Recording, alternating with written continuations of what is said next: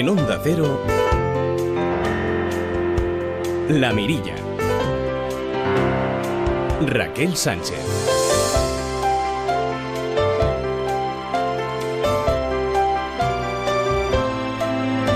Volar en el agua es lo más parecido a lo que hace Mireia Belmonte en una piscina. Resume así con esta felicitación la Casa Real en su cuenta oficial de Twitter después de que la nadadora catalana haya logrado, bueno, pues ese increíble oro en la prueba de 200 metros mariposa en ese campeonato del mundo que se está disputando en Budapest. Hoy nosotros nos unimos a la felicitación unánime, por supuesto, de toda España, que felicita, como no puede ser de otra manera, a esta grande Mireia Belmonte.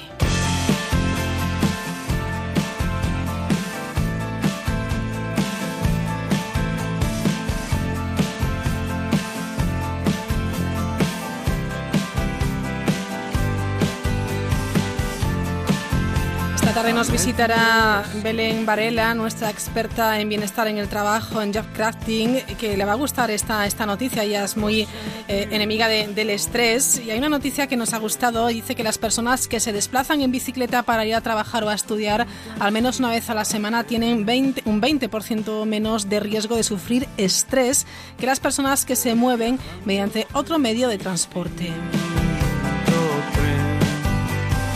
También les digo una cosa, que tal y como está el precio del combustible, pues si tenemos una bicicleta, tendremos que echar mano de, la bici. Y es que los precios del gasóleo y de la gasolina han repuntado esta semana casi hasta un 0,6%.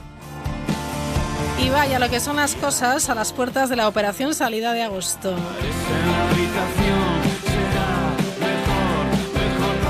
Hoy hablaremos de bicicleta porque hemos visto que también eh, desde la DGT bueno, siguen preocupados eh, por la seguridad de los ciclistas. Bueno, pues la DGT establece 138 rutas ciclistas protegidas. Han dicho, lo ha dicho el director general de tráfico, que ahora bien faltan que ciclistas y conductores se respeten mutuamente.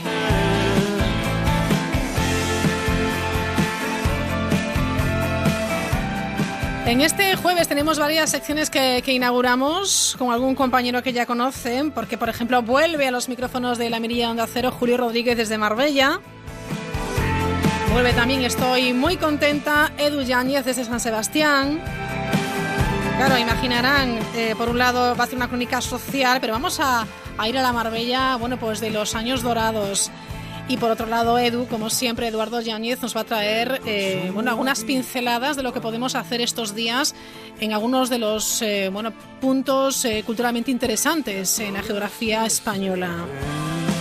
Desde aquí Hemos tenido la suerte de convencer a un amante de los documentales que esté con nosotros este verano. Ángel Sánchez es director del Festival Playdoc de TUI. Estará hoy con nosotros y en las próximas semanas para recomendarlos, recomendarles, recomendarnos documentales que de verdad vale muchísimo la pena visualizar. Algunos ya les digo que les va a llamar muchísimo la atención. Vamos finalizando la semana y vamos finalizando el mes. Y qué mejor manera de hacerlo, bueno, pues con un poco de alegría, con las curiosidades que habré que ha encontrado Daniel Burruezo.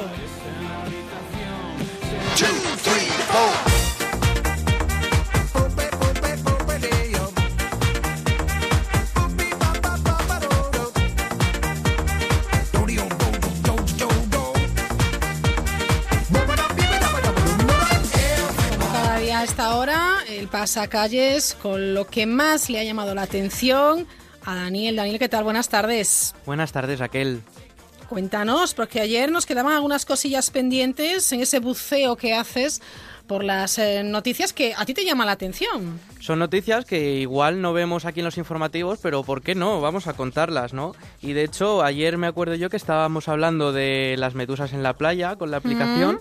Y bueno, pues hoy vengo yo a traer unos consejitos, no con las medusas, esta vez con la arena. Porque ah, sí, es verdad, es te verdad. traigo un truco, un truco. Me encanta, para quitarte la arena.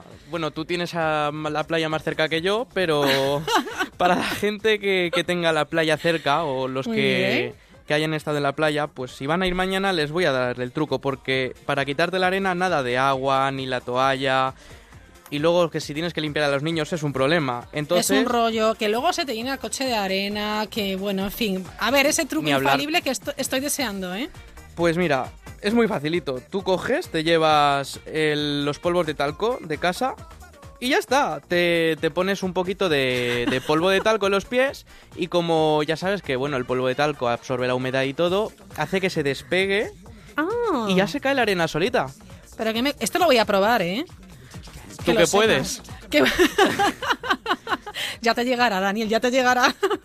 vale, pues me llevaré el bote de los polvos de talco. Perfectamente, muy bien, toma buena nota. ¿Qué más cosas? Pues mira, eh, yo no sé qué vas a hacer este fin de semana. Yo creo que me voy a tener que quedar por aquí por la emisora. Pero bueno, pues un, un chico. Resulta que este domingo pasado pues se fue a tomarse unas cervezas ¿Sí? y acabó en Ibiza. Pero, Así, de locuras. ¿Sí? ¿Nunca has hecho una locura de... Uy, un Venga, montón de ellas que no voy a contar ahora. Pues bueno, pues el domingo por la tarde el señor Gareth Kelly envió un mensaje de texto a su novia, Hannah, en el que le avisaba de que estaba tomando una cerveza con sus amigos. Hasta aquí todo normal, el descanso Bueno, pero del ¿dónde, guerrero. ¿dónde estaba este hombre? Eh, estaba en Estados Unidos, creo. eh, lo que no sé decirte es la localidad exacta. Bueno, la cosa es que Estados Unidos, es- vale. estaba yo mirando la conversación, de hecho la tengo aquí delante en inglés, de...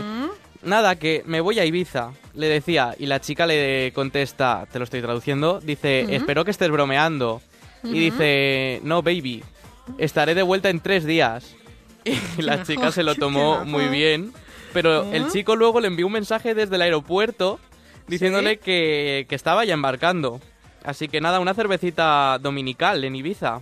Claro, ¿quién no lo ha hecho, no? Coger un avión e irte al otro eh, lado del planeta para... Bueno, eh, el, el destino es muy bueno, que conste. ¿eh? Esa cervecita dominical en Ibiza seguro que le ha sentado estupendamente. No sé cuál será el futuro de la pareja, ¿eh? Yo creo que se lo tomó, se lo tomó bien. Ya creo que ya habrá vuelto a casa. Pasó el domingo, ya, ya es hora de que vuelva. Cuéntanos un par de cosillas más, Dani. Venga, pues hoy ibas a hablar de bicicletas, de lo de la DGT, y bueno, pues me ha parecido muy adecuado eh, un vídeo viral que se, bueno, se está haciendo viral de una monja ciclista en chanclas haciendo el Camino de Santiago, pero no despacito, no, no, rapidito. El vídeo se llama Sor Bicicleta y ya tiene más de 61.000 visualizaciones en YouTube. La mujer, que fue grabada en vídeo desde un coche, llama la atención porque el coche ya se ve que iba sobre 70 o así y la, la monja estaba en posición aerodinámica, pues al más puro estilo Chris Froome.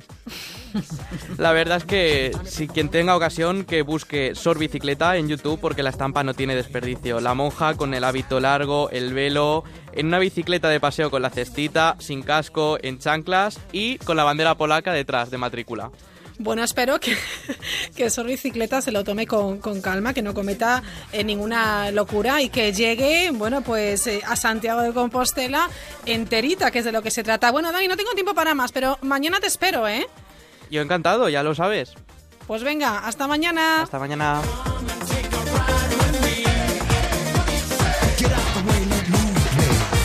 Daniel Burruezo desde, desde Madrid, las nueve y cuarto. Ahora mismo vamos a hacer una pequeña pausa. No, vámonos a irnos hasta Burela enseguida. Venga, vámonos a Burela. Descubre lo que hay tras la mirilla con Raquel Sánchez. Un año más en la Merilla queremos desplazarnos hasta Burela porque tenemos una cita muy interesante que es a Feira do Bonito de Burela, la Feria del Bonito. José Díaz es concejal de Cultura del Ayuntamiento de Burela. José, ¿qué tal? Buenas tardes. Hola, buenas tardes, Raquel, muy bien. Bueno, se vive en Burela de una forma evidentemente muy especial esta fiesta, ¿no? Sí, sí, la verdad es que sí, para, para nosotros, para el pueblo de Burela, pues eh, supone eh, uno de los momentos más importantes del año, ¿no? Porque este pueblo, para quien nos esté escuchando y no lo conozca, pues eh, en él es muy importante la- todo lo que tiene que ver con la pesca y sobre todo con el bonito, ¿no? Que es el, el túnido, el pescado que nos representa, porque bueno, se vende a toda España y una facturación de bonito aquí en la lonja de Burela de 7 millones de euros al año, que es mucho dinero, supone, pues, para que os hagáis una idea, pues casi el 90% de, del, de la parte económica de, del- de este concello, ¿no? El desarrollo de, de todo el sector pesquero. Y lo bonito con esas ventas, pues claro, supone algo importante. Y aquí homenajearlo durante estos días en la Feria del Bonito, pues claro, la gente sí que sí que lo espera con, con ganas y, y con ilusión, ¿no? Claro que sí, se vuelca obviamente todo Burela y además eh, cada vez hay más personas que quieren participar, que quieren que quieren visitar eh, Burela. Es una excusa perfecta para conocer el pueblo también, no solamente el tema del bonito que es tan importante en, en la comarca. Eh, estamos en la edición número 33, José Díaz es alucinante, 33 ediciones, detrás hay muchísimo trabajo y cada año, pues lo dicho, con, con un montón de personas que, que se acercan. El año pasado, si no me equivoco, entre 8.000 y 10.000 asistentes y se repartieron unas 4.000 raciones. ¿Vamos, a, ¿Vamos a superar las cifras este año? Pues esperemos que sí, esperemos que sí, porque aquí el problema, bueno, como en toda España, ¿no? En verano somos todos muy eh, festeiros, que decimos aquí en Galicia. Claro. Y hay fiestas por todas partes, pero la verdad que este fin de semana nos coincide bastante bien, no no no son al mismo tiempo otras por ahí, ¿no? Importantes uh -huh. que nos restarán público, entonces sí que esperamos esperamos más afluencia, la verdad es que sí, eh, tú que dices tú efectivamente, hay muchísimo trabajo ahí, eh, hay una asociación que hay que nombrar, creo que es eh, de rigor hacer lo que es Ledicia, que es una asociación cultural aquí del pueblo, que es la que organiza, empezó a organizar esta feria hace 34 años de una manera un poco pues casi familiar, ¿no? Porque eran muchas familias de marineros que que venían con, con el bonito de, de, haberlo pescado durante durante el principio de campaña que empieza en junio la pesca del bonito y, y, ahora en agosto ya casi a mitad de campaña pues se hacía decidieron hacer esta fiesta no uh -huh. un poco entre amigos pero que fue pues eso a más a más a más eh, daros cuenta que cocinan esos, ese día en la carpa gastronómica pues más de 100 personas de esta asociación del pueblo entonces bueno trabajo pues muchísimo ya desde días antes pues lo bonito hay que tenerlo evidentemente pues preparado limpio cortado listo para, para claro. ser procesado, ¿no? para cocinarlo. Entonces trabajo, pues sí, sí, muchísimo. Y nosotros, pues desde, desde el Consejo, lo que apostamos desde hace dos años es por apoyarlos todo lo posible en todo lo que no tiene que ver con la parte gastronómica, ¿no? Sí. Porque, bueno, ahí hay, consideramos que hay que meter pues muchos eventos, cosas eh, que atraigan a la gente, en plan pues musical, ¿no? Y, y otros aspectos culturales para que la fiesta resulte aún más atractiva y para que consigamos un objetivo de, desde el que andamos detrás. lo sé, lo sé. ¿Sabes, no? Hombre, fiesta de interés turístico nacional. Hombre, ya yo creo que con el trabajo que, que, que desarrolla Ayuntamiento, esta agrupación Ledicia, eh, todo Burela, hombre, sí. estamos deseosos, ¿no? Sí, la verdad que para mí sería, te digo, de todas las cosas que, que tenemos en mente y objetivos, es algo que me haría mucha ilusión. Realmente sí. me, emocionaría casi porque son requerimientos que son complicados. Sobre todo, fíjate la parte de, de que sea, de que tenga repercusión nacional. Eso es complicado, porque aquí a nivel autonómico sí que es verdad que nos cubre todo, toda Galicia, ¿no? Pero a nivel de sacar el producto fuera a todo el, a toda España, pues a veces no es tan fácil, no es tan sencillo. Por eso también agradezco que me llaméis claro. eh, hoy. No, des... sí, sí, sí. No es, es, muy importante también recibir el apoyo y que además se, se promocione, que es una, uno de los requisitos, ¿no? El dar a conocer que cuantas más personas conozcan esta Feira do Bonito de Burela, ¿no? Sí, sí, nosotros, yo cuando me enteré de los requisitos para, para ser de interés nacional, hablando con, con el secretario regional de turismo aquí en Galicia, me expuso los puntos, que son siete, o sea, muy rapiditos, uh -huh. y, tal, y todos me parecían muy accesibles, ¿no? Porque imagínate, son, por ejemplo, que suponga... Eh, valorar temas culturales y tradición popular, eso sí, que tenga una antigüedad de más de 10 años también, que tenga continuidad en el tiempo y no se haya dejado de hacer también, que participen los vecinos también, que sea original uh -huh. y valore un producto del pueblo también, que lleve más de 5 años siendo de interés regional también lo cumplimos, que no haya maltrato a animales o personas también, claro. y eh, que se ponga en valor el, la zona, ¿no? Como uh -huh. decías tú antes, del pueblo, de Mariña, de Burela, que también lo hacemos. Entonces, todo me parecía accesible, excepto un poco las, las 20 apariciones en medios de comunicación a nivel nacional. Eso es lo, un poco lo que, lo que más nos está costando, ¿no? Darnos, Oye, no pues ¿no? nos encanta ser mm, partícipes y formar parte de, de, de, de, bueno, pues de este proyecto y de este, de este objetivo, ¿eh? A ver, a ver si, si entre todos se consigue. Ojalá que sí, ojalá que sí. La, la, idea es que digo, yo os agradezco mucho, de verdad, porque sí que es verdad que lo intentamos con muchos medios nacionales y no todos, pues yo me imagino que hay una agenda, imagínate, ¿no? Uh -huh. De fiestas y si todo el mundo quisiera ser de interés nacional, pues sería esto tremendo. Pasa que yo, sinceramente, objetivamente, os digo que sí que me parece que es merecido, sobre todo por, por el arraigo que tiene aquí, lo importante que es el, el Bonito Burela, yo creo que lo conoce mucha muchísima gente en España. Es un puerto muy, muy, muy importante, ¿eh? Sí, sí, sí. Es, a nivel de Galicia, pues yo creo que está entre los sí. tres más importantes. Descargas de Bonito, desde luego, es el, el, más importante. La lonja de aquí de Burela nuestra sí. fue la primera en abrir eh, seguido, continuadamente, uh -huh. 24 horas al día. O sea, hay muchísimo trabajo aquí, muchísima facturación y pienso que es justo. También quiero añadir, ya que me das la oportunidad, sí, claro. que me, inclu, incluimos un, un evento, que es la primera vez que se va a hacer este año, también es para llamar un poco la atención, ¿no? Que es la idea, que es un certamen internacional de, pintura mural. Hacemos paralelo a la Feria del Bonito, del día 3 de agosto al 6 de agosto, en el muro portuario. Tenemos un muro que, que, está pidiendo a gritos, que es un gran lienzo al aire libre y que va a ser pintado, pues bueno, ya. Qué buena idea, ¿eh? Sí, yo la verdad es que pues creo que está creando expectación. Ya se presentaron, presentaron 40 bocetos para pintar ahí, son paneles de 5 metros por 2 y la idea es repetirlo además, consolidarlo, ¿no? Año tras año y, hacerlo paralelo al bonito para darle, pues eso, todas las cosas que nos piden, que es eso de poner en valor el espacio urbano y el entorno paisajístico, pues mira, qué mejor que hacer un pequeño museo al aire libre aquí en, la zona portuaria. Claro que sí, que lo pueda disfrutar eh, los del lugar y los, y los visitantes. Bueno, hemos querido hablar esta semana con el concejal de Cultura del Ayuntamiento de Burela, con José Díaz, para que ustedes se organicen, porque la fiesta es la próxima semana, arranca el próximo viernes 4 de, de agosto y termina, remata el domingo 6 de agosto. Y allí, bueno, pues pueden organizarse, pueden alojarse, eh, pueden disfrutar del entorno, pueden comer, ¿qué les voy a decir? Y desde luego, los que no conozcan la Mariña Lucense, imperdonable.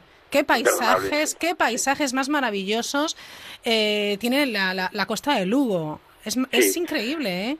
Sí, además muy desconocido. Yo me fijo mucho en eso, en turistas que nos vienen, ¿no? Y que, que luego hablan con, nosotros aquí y que se sorprenden por todo esto, porque es que no somos como una zona desconocida, un pequeño paraíso perdido, que por un lado no está mal serlo, porque no nos mantenemos tranquilos sin, sin la vorágine que hay, por ejemplo, en, las Rías Baixas, pero pero bueno, sí que debería ser puesto en valor porque es justo que la gente lo ve, lo conozca. Es una zona que mezcla, combina, yo creo, a la perfección mar y montaña, un clima súper templado, ¿sabes? No es el calor este tremendo del sur, pero se está bien, en fin, tiene muchísimas, muchísimas, muchas cosas para poner en valor, ¿no? Y con esta fiesta, pues sí que lo que tú dices, quien nos quiera visitar, nosotros encantados de recibirlos y de verdad que, se lo van a pasar bien y van a disfrutar mucho de la parte gastronómica porque el bonito está riquísimo. Eh, eh, eh, José, ¿a usted cómo le gusta más el bonito? Porque claro, en esta fiesta obviamente se ofrecen platos, se ofrece el bonito preparado en diferentes modalidades. ¿Cuál es su preferida? A ver, tenemos cocido, tenemos asado y tenemos empanada y este año tenemos como novedad también eh, el salpicón, que es una tapita de salpicón que puedes... Ah, qué bueno, qué fresquito, ¿no? Y, yo me quedo, fíjate, con eso, sí, muy fresquito. O sea, como sea un día de calor, yo aconsejo el salpicón. La empanada también está riquísima, de verdad, de faula. sé que lo estoy vendiendo, pero vamos... Es que no, pero que es así, es que no miente. no, no, no miento, no miento. Es la realidad. Y luego, pues, eventos. Para los más jóvenes tenemos una fiesta el día 4 de agosto, el viernes, de DJs muy conocidos a, nivel nacional. Muy bien. Y luego el día 5 tenemos actuaciones más para todos los públicos, con un tributo al último de la fila, también de muchísima calidad. Tenemos a Sergio Pazos de Pregonero el sábado 5, que es un actor muy conocido por todos, muy majo además. tuvimos aquí una obra de teatro y yo, pues ni corto ni preso, le dije, Sergio, vuelve a la Feria de Bonito y te hacemos Pregonero. Y seguro que dijo que sí enseguida, porque es, un tío súper generoso, ¿verdad? Sí, sí, sí muy generoso, muy, y muy majo, sí, sí, efectivamente. Pues por aquí lo tendremos, seguro que lo va a hacer muy divertido además, ese pregón, que es el, el sábado a las, a las 2 de la tarde, estoy convencido. Tiene muchísimo sentido del humor, ya todos lo sabemos. Entonces, bueno, que quiero deciros que hay muchos muchos eventos para planificar un fin de semana, de verdad. Os invito a todos los españoles a que vengáis por Burela este fin de porque es, eh, vamos, eh, seguro que, lo vais a pasar genial. Bueno, pues apunten Feira do Bonito, la Feria del Bonito, la Fiesta del Bonito en Burela, en Lugo, en Galicia. Si tienen oportunidad, se, se lo recomendamos. Si no saben dónde está Burela, bueno, pues es el momento de rectificar ese gran error. Vayan a la mapa y búsquenlo y disfruten de sus gentes, de su, paisaje, de su gastronomía, que les garantizo no, no les va a, defraudar. Será a partir del próximo viernes 4 de agosto. José, que sea un éxito, ¿eh? Pues muchísimas gracias, Gracias a vosotros por, pensar en nosotros, por ayudarnos a, promocionarnos un poquito. Bueno, la próxima vez que, que, charlemos eh, en la mirilla, a ver si es para contar ya que es fiesta de interés eh, turístico eh, nacional e internacional y todo lo que merezca la, la, Feria de Bonito de Burela, ¿de acuerdo? Sí, ojalá que sí, porque además, fíjate, solo simplemente una última cosa, si me permites, que es que no solo es una cuestión honorífica que digas tú, bueno, pues ahora es internacional, sino que los apoyos cambian, los apoyos se multiplican exponencialmente, entonces hay muchísimo más presupuesto para organizar algo pues más grande y no tener que andar, pues ahora que andamos un poco buscando ¿no? la, forma más económica de hacerlo, con ayudas más importantes, pues la, cosa se hace mejor y, y seguro que seguiremos creciendo. Ese es el objetivo de, ser de interés nacional y no otro, sobre todo ese. Efectivamente. Bueno, pues este año la edición número 33. Enhorabuena y a pasarlo bien en Burela. muchísimas gracias. Gracias, un, abrazo. Adiós, adiós. Un abrazo. La Mirilla. Onda Cero. ¿Os imagináis un verano sin WhatsApp, sin Facebook, sin Instagram, pues con Yoigo eso no pasa porque llega el Oasis Yoigo, un tour por las principales playas del país que te trae un montón de actividades tan divertidas como clases de zumba, simulador de surf o futbolín humano y las tarifas que mejor combinan internet en casa con móvil a tope de gigas, porque el verano sin datos se puede hacer muy pero que muy largo, pásate ya por tu tienda Yoigo o entra en oasisyoigo.com y empápate. La Mirilla. Onda Cero. El buen conductor, el que no da partes, todos ellos se han venido a la mutua y les hemos bajado el precio de su seguro. Si te han subido el precio del seguro de tu coche o moto, vente a la mutua. Y sea cual sea, te lo bajamos. Llama al 902-555-485. 902-555-485. Condiciones en mutua.es. Vamos, vente a la mutua. ¿Quién va detrás del correcaminos? Vaya siempre por delante con Angel Driver, el mejor y más rápido. Véalo en... Doctor, ¿podemos aliviar la sensación de piernas cansadas? Sí, mira, yo recomiendo tomar Venofarma. Con Venofarma nuestra circulación de retorno mejora notablemente y nos ayuda a aliviar esos síntomas de pesadez de piernas. Pues gracias, doctor, y ya saben ustedes, piernas cansadas, Venofarma. Oye, amor, he llamado a Securitas Direct para que nos pongan esta tarde una alarma. ¿Y eso? Pues porque acuérdate del año pasado cuando robaron a varios vecinos mientras estábamos de vacaciones y nosotros sin saber si también nos habían robado. Este verano quiero unas vacaciones tranquilitas. Este verano protege tu hogar con la alarma de Securitas Direct con detección anticipada. Llama ahora al 945 45 45 o calcula online en securitasdirect.es. Hola, soy Antonio Resines. ¿Tú sabías que a partir de una edad vamos perdiendo memoria? Sí, ¿no? Bueno, pues te aconsejo que tomes The Memory. The Memory ayuda a agilizar tu mente y acordarte de todo. Recuérdalo, de memoria, de Memory, de Pharma OTC. Asómate a la mirilla en Onda Cero.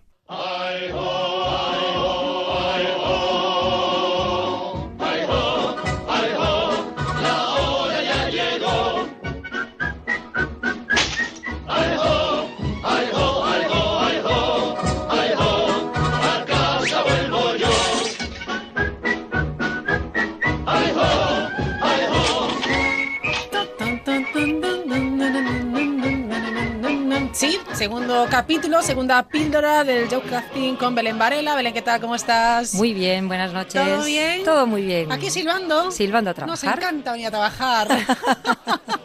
Me faltan los pajarillos de Blancanieves rodeándonos en estos momentos. Bueno, nos los imaginamos. Sí, mejor no ver pájaros que así.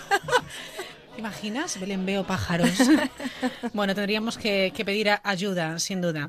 Sí. Bueno, hoy de hecho vamos a pedir ayuda, ¿eh? Vamos Sí. a, a llamar a, a una experta que enseguida vamos a, a saludar porque eh, seguimos hablando de bienestar, bienestar en, en el trabajo, en, en definitiva en las relaciones y, y en la vida, que es de lo que se trata, ¿no? Efectivamente. Sacar el máximo jugo y disfrutar. Exactamente. Cuando disfrutamos en el trabajo, di- disfrutamos en una parte importantísima de nuestra vida y además tiene un impacto muy relevante en, en el resto de los aspectos. De hecho, dicen que una persona que está comprometida y vinculada y feliz con su trabajo está cuatro veces más satisfecha con la vida. La cuestión Anda. aquí sería saber cuál es primero, si la gallina o el huevo. Pero bueno, en principio, si estamos felices y que disfrutamos más también eh, en, en otros aspectos del en el trabajo y en todos los Claro. aspectos de la vida, claro. Bueno, recordamos que estamos en redes, estamos eh, en Twitter, arroba la mirilla cero, que siempre animamos a nuestros oyentes a participar, a eh, bueno pues eh, colaborar de, de alguna manera, respondiendo preguntas, eh, criticándonos, alabándonos, lo que quieran, ¿no? Claro, hoy hemos preguntado desde por la mañana eh, si eres búho alondra. Eh, podéis contestarlo todavía y puedes contar alguna anécdota curiosa, por ejemplo, si te has quedado alguna vez dormido en el trabajo o si has cometido algún error garrafal por hablando de culpa pájaros, de la hora. pues sí, si tenías pájaros en la cabeza, pero en este caso vamos a ver si esos pájaros se deben a que estamos usando mal nuestro tiempo de trabajo. Claro, decir, o sea, el búho sería la persona eh, que está más activa por la el noche. búho, exactamente, ¿no? es la persona vespertina que está más activa por las noches. La alondra sería la persona que es más madrugadora, que tiene tendencia a trabajar mejor pues Sí. a primeras horas de la mañana, que está más fresquita. Lo que pasa es que no siempre podemos adaptar Claro. nuestro horario al, al trabajo que tenemos. Hay veces que tenemos que trabajar en un, Claro. en un horario que no es adecuado a nosotros. Efectivamente, a veces que en invierno estás por las mañanas y en verano, oiganme, come, estamos por las noches. Claro, por ejemplo.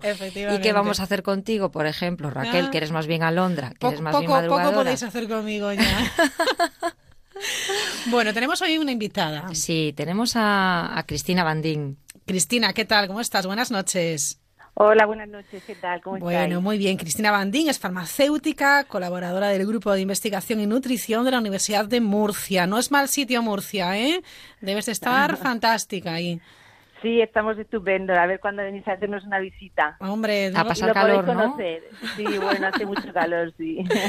Bueno, eh, Belén, ¿quién es Cristina? ¿Por qué la hemos llamado? Porque queremos que hoy comparta píldora con nosotros. Bueno, pues queremos que Cristina nos explique qué es la salud circadiana, que es su motivo de investigación, y cómo influye en nosotros el reloj, el ciclo circadiano. A ver, yo lo que quería que nos explicases es qué es esto del ciclo circadiano, qué es la salud circadiana. Bueno, mirar, eh, los ritmos circadianos son algo tan innato en nuestras vidas que apenas les prestamos atención. Sin embargo, todos los eh, individuos tenemos unos ritmos, la vida es cíclica y se va repitiendo. eh, como la palabra misma dice, circa alrededor de un día circadiano. Son los ritmos biológicos Ah, que tenemos vale. los seres vivos que oscilan alrededor de 24 horas. Ujú. Esto nos permite estar sincronizados con el medio ambiente y poder relacionarnos tanto externamente como internamente en consonancia con nuestro entorno. Entonces, cuando nosotros tenemos unos buenos ritmos circadianos, decimos que tenemos una buena salud circadiana y, por tanto, nuestra relación con todo nuestro entorno está en armonía, como si fuera una orquesta eh, musical. Y bien afinada. Eh, eh, me llama la atención, Cristina, que eh, salud circadiana o ritmos circadianos, este término, bueno, pues que suena un poco trekking, un poco así de Star Trek, mm, sea tan importante y, y no se conozca demasiado. Bueno, la cronobiología, que es de donde derivan estos ritmos, es una ciencia relativamente moderna. Ajá, cronobiología. Que, Muy bien. Sí, cronos viene del griego, cronos es tiempo y biología, pues el estudio de la biología de los seres vivos. Entonces, eh, los ritmos circadianos, eh, ya te digo, nos permiten estar perfectamente sincronizados, pero ¿quién es, que, quién es el que realmente eh, pone en hora estos ritmos, hace que esté mm, sincronizado con el medio ambiente? O sea, podríamos decir, eh, Cristina, que tenemos un reloj interno, por ejemplo. Efectivamente. ¿Os acordáis del reloj de pared de, de la casa de nuestros abuelos? Sí. Era el que marcaba el día. Vamos a ver qué hora es. Bueno, pues nuestro- nosotros tenemos un reloj interno que es nuestro marcapasos central. Se encuentra en el núcleo supraquiasmático del hipotálamo Ajá. y se regula, o sea, se sincroniza con las 24 horas del día mediante unos, unos sincronizadores externos, cuyo principal sincronizador es la luz. El Mm. ciclo de luz-oscuridad, por eso es tan importante, porque es el que nos dice, nos pone en hora nuestro reloj interno, además de otros sincronizadores, pero el principal es la luz.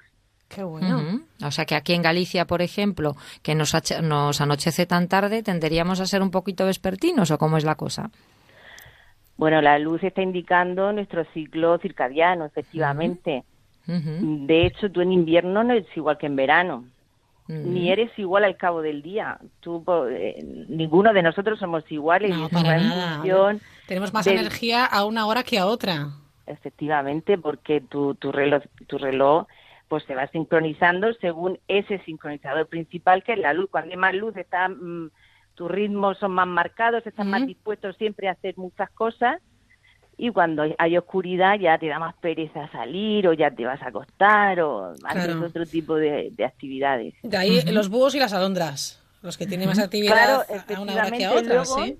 Bueno, luego no solamente tenemos que tener en cuenta nuestros sincronizadores externos. Este reloj central tiene uh, sus propios, digamos que mm, este reloj, mm, como las manecillas de un reloj, Mm. podemos asemejar esas manecillas a nuestros genes. De manera que nosotros tenemos nuestros propios sincronizadores internos, que eso ya es independiente de cada individuo. ¿Me entendéis? Tenemos los externos y los nuestros. Esos nuestros son los que nos van a predisponer al cronotipo. Mm. Es decir, así somos más vespertinos o somos más, o sea, más matutinos. Eso ya es algo interno e innato en nuestra persona. ¿Y, qué se suele ser? ¿Más matutino? ¿Más vespertino? ¿Hay un núcleo central? que cómo, cómo, son las personas? ¿Cómo, ¿Cómo se podría describir la población? Bueno, la inmensa mayoría, eh, esto, esto, estos datos se obtienen en base a cuestionarios validados que hay internacionales el que nosotros, el equipo de investigación de la Universidad de Murcia, que trabaja en cronobiología, eh, liderado por Juan Antonio Madrid y Marta Garaulet, pues ellos utilizan el cuestionario de Orne-Osberg, que es el de matutinidad vespertinidad, y divide a las personas en, a grosso modo, en tres grupos, matutino, vespertino y el indefinido. El indefinido es el que está en medio. Bueno, pues el 70% de la población está ahí en el indefinido. Los divergentes de, ¿no? Sí, están ahí. en el lado ni en el otro, sí. Te puedo decir que conforme avanzamos en edad nos hacemos más matutinos, no, no porque tú seas vespertino de, eh, de nacimiento vas a ser toda tu vida vespertino, con la ah. edad uno va hacia la matutinidad. Vale, yo tengo una pregunta, eh, Cristina, que ahora con lo que nos mm. estás contando, estoy pensando yo, primero tenemos ese reloj interno eh, que al que afecta pues eh, la luz solar o la falta de mm. luz, y luego tenemos ese reloj interno. ¿Puede haber conflicto entre ambos? Bueno, es el mismo reloj. Ah, el reloj interno solo es uno. Entonces, ese reloj interno tú lo puedes poner, es el que nos pone en hora en tu cuerpo. También me refería entonces al genético, entonces que hablabas un poco de los genes, que estamos más predispuestos o no. Efectivamente, el genético es como si fueran las manecillas de ese reloj interno. Vale, claro. Una cosa que yo me sincronice con el medio ambiente por la luz y ahora es que mis manecillas de mi reloj tengan una predisposición a ir más despacio. Ok, vale. Pero es el mismo. Vale, vale, vale. Yo me vuelvo un poco loca cuando nos cambian la hora. Fíjate. Claro, porque nos desincronizan. Tengo unos dolores de cabeza que digo yo, aquí algo, está pasando, que mi cuerpo está reaccionando y voy, uff, tarda mucho en acostumbrarme. Eso, ¿eh? eso, es así, ¿eh? Y además eh, se tarda aproximadamente una semana ¿Eh? Justo. en cambiar el, el biorritmo. Eso es cierto, sí, nos cuesta ahí un poco es como el jet lag, por ejemplo. Exacto. Eso es. Que cuesta. O sea que tenemos ese pequeño jet lag cuando, hacemos el cambio de hora, etcétera. Es real. Esto que no quieren cambiar la hora cada dos por tres, efectivamente influye y afecta a nuestra biología. Oye, dinos alguna curiosidad respecto a vespertinos, matutinos. ¿Nos comportamos todos igual? ¿Cómo, cómo somos? Pues mirar, eh, muy bueno, yo no sé si vosotros sabéis lo que sois cada una. Bueno, yo creo que soy más bien indefinida tirando a Londra. yo creo que pues también. ¿Y tú, Cris, qué eres tú? Yo creo que soy mm, ahora ya matutina. Ah, ya matutina. ya, yo con la edad. Te vino el sentido, ¿no?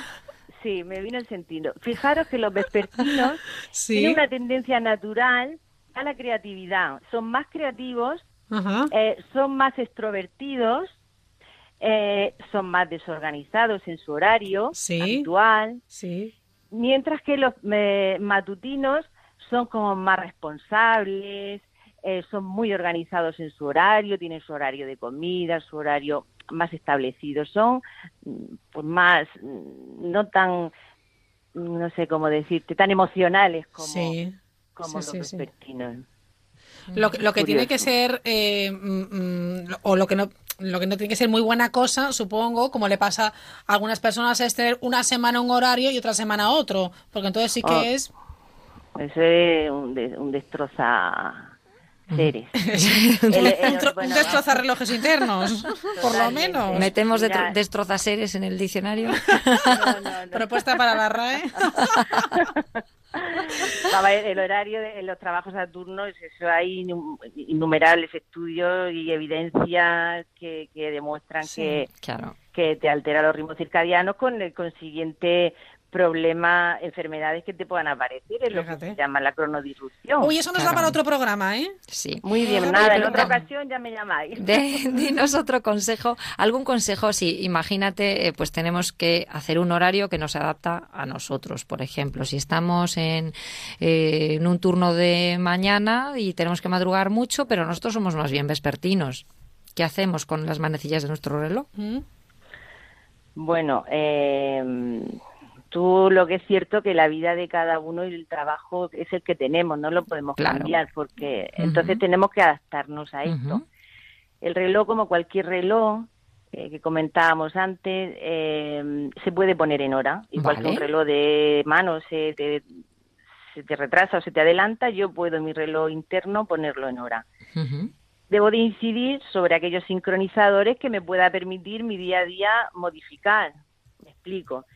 Eh, le- la hora de las comidas, el horario de comidas, mm, es un buen sincronizador de mi reloj interno. Luego podría, a lo mejor, establecer un horario de comidas siempre fijo, no estar hoy como a las 3, mañana como a las 5, pasado a la 1, sino intentar hacer, eh, pues si tengo que hacer una comida más ligera, pero siempre más o menos a una hora, eh, mejor. Vale. el, hora, el ejercicio físico es otro buen sincronizador. Ahora se ha visto que el ejercicio físico lo ideal es hacerlo en la mañana, porque por la tarde también, tarde hacia la noche, también nuestros ritmos circadianos los va aplanando. Eh, ¿Qué más cosas? El sueño, intentar tener una buena higiene de sueño. En fin, estos son eh, cosas de sentido común y un poco pues eh, conseguir los ansiados buenos hábitos Claro, o hábitos saludables. Son cosas muy importantes, ¿eh? Sueño, comidas, el deporte también. eh, y que la pare- vida social, la vida Mm. social, La vida también, efectivamente. Sí, sí, Que pa- parece así nimiedades, dicen, bueno, eh, ¿qué más da, no? Que hoy coma a la una y mañana coma a las No, cuatro no, y media, no, pues no. efectivamente, Claro, hay que tenerlo en cuenta Podemos y... con esas pequeñas cosas mm, mejorar nuestro Vale. o sincronizarnos mejor nuestro reloj lo Ujú. podemos poner en hora y luego ya nuestra vida es la que es y nuestro trabajo es el que es no Efectivamente, ¿qué vamos a hacerle? claro Vale, Belén. Bueno, pues yo eh, voy a proponer una, un, un uso, ya que tenemos una tarifa más cara, ¿no? que es esas horas en las que estamos más cansados o más agatados por nuestro reloj eh, interno, y, y una tarifa reducida en la que usemos, trabajemos lo que trabajemos, gastamos o parece que gastamos menos energía, ¿no? Pues eh, el consejo que daría para las próximas semanas es que tratemos de adaptar eh, las tareas a nuestro horario, es decir, ya que no podemos ir a trabajar cuando queremos, sí que veamos a qué horas del día somos más productivos, tenemos más energía, tenemos esa tarifa reducida y a esas horas nos dediquemos a aquellas actividades que son más importantes para nosotros, por ejemplo, que producen mayor valor para, para Sí, nosotros, o aquellas tareas que postergamos porque no nos gustan. Imagínate una tarea postergada, hacerla, pues en nuestro caso, que somos más bien a a última hora de la tarde, pues no, no, no la haremos nunca, Mala la cosa, seguiremos postergando. Entonces, tratar de hacer eh, en las horas mejores del día aquellas tareas que realmente o bien mm, necesitamos que salgan de forma extraordinaria o bien pues las Sí. estamos postergando porque no nos gustan demasiado. O sea, adaptar nuestras tareas a nuestro reloj interno. ¿Te parece bien, Cristina? Estupendo me parece Muy bien. Fenomenal. ¿Propuesta para la RAE tenemos? Pues tenemos una propuesta para la RAE, como no. Vamos a proponer que en vez de búho se llame mochuelo, porque el búho es una persona huraña. La lechuza es una persona cotilla. Pues llamémosle mochuelo. Lo Caramba, incorporamos al la ciencia tiene que, que- sí, yo creo que sí. Mochuelo, persona eh, vespertina. Y alondra, pues que no viene en el diccionario, pero sí se usa científicamente como sinónimo de, de persona matutina, pues que eso, que se incluye en el diccionario como alondra, sinónimo de persona matutina. Muy bien, pues oye Cristina, te volvemos a llamar y hablamos un poco de, de ese otro término que ya has nombrado que es la cronodisrupción, ¿te parece? muy bien estupendo cuando Pues vosotras será en otra ocasión. Un beso grande. venga un beso gracias Adiós. Feliz jornada. Hasta luego, Chao. hasta luego. Para participar en la mirilla, la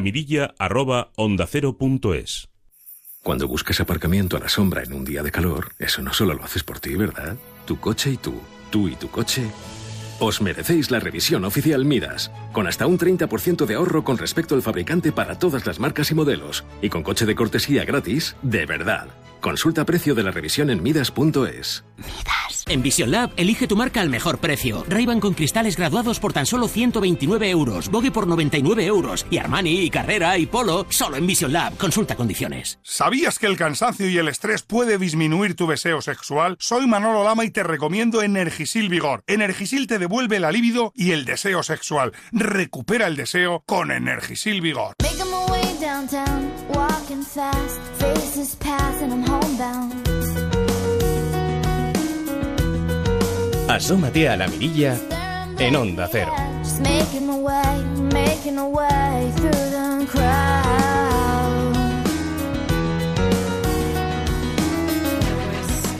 Nos han contestado muchos oyentes que querían participar también y contar si eran, eh, bueno, pues de, la mañana, matutinos o vespertinos, de, la tarde, si eran también, bueno, pues eh, alondras o, o búhos. Por ejemplo, en, Twitter, Ismael le cuenta que debe ser médico. Claro, en las, en las guardias médicas de noche piensas en dormir muchas veces y en general aprendes a conciliar el sueño mucho antes.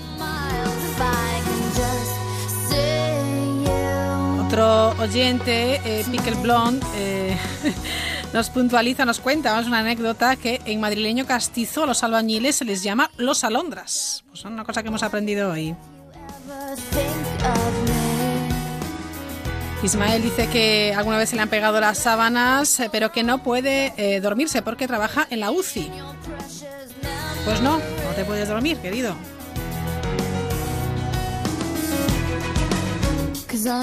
Raúl cuenta, eh, como dice mi padre, el cuerpo las hace, el cuerpo las paga. Por fortuna nunca tuve una situación dificultosa en mi trabajo por culpa de no haber descansado. Me he adaptado cuando las horas de sueño habían sido menores. Dice por horas de juerga, pues vaya.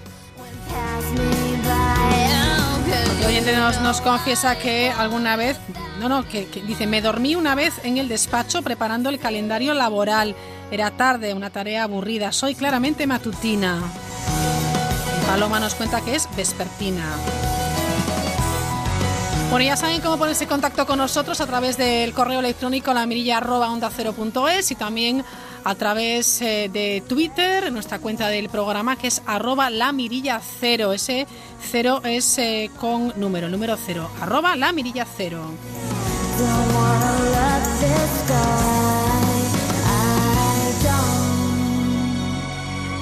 Comentábamos al inicio del programa que las personas que van en bicicleta al trabajo tienen menos riesgo de sufrir estrés. Bueno, también tenemos una noticia que queremos comentar con todos ustedes y es que eh, la DGT establece 138 rutas de ciclistas protegidas.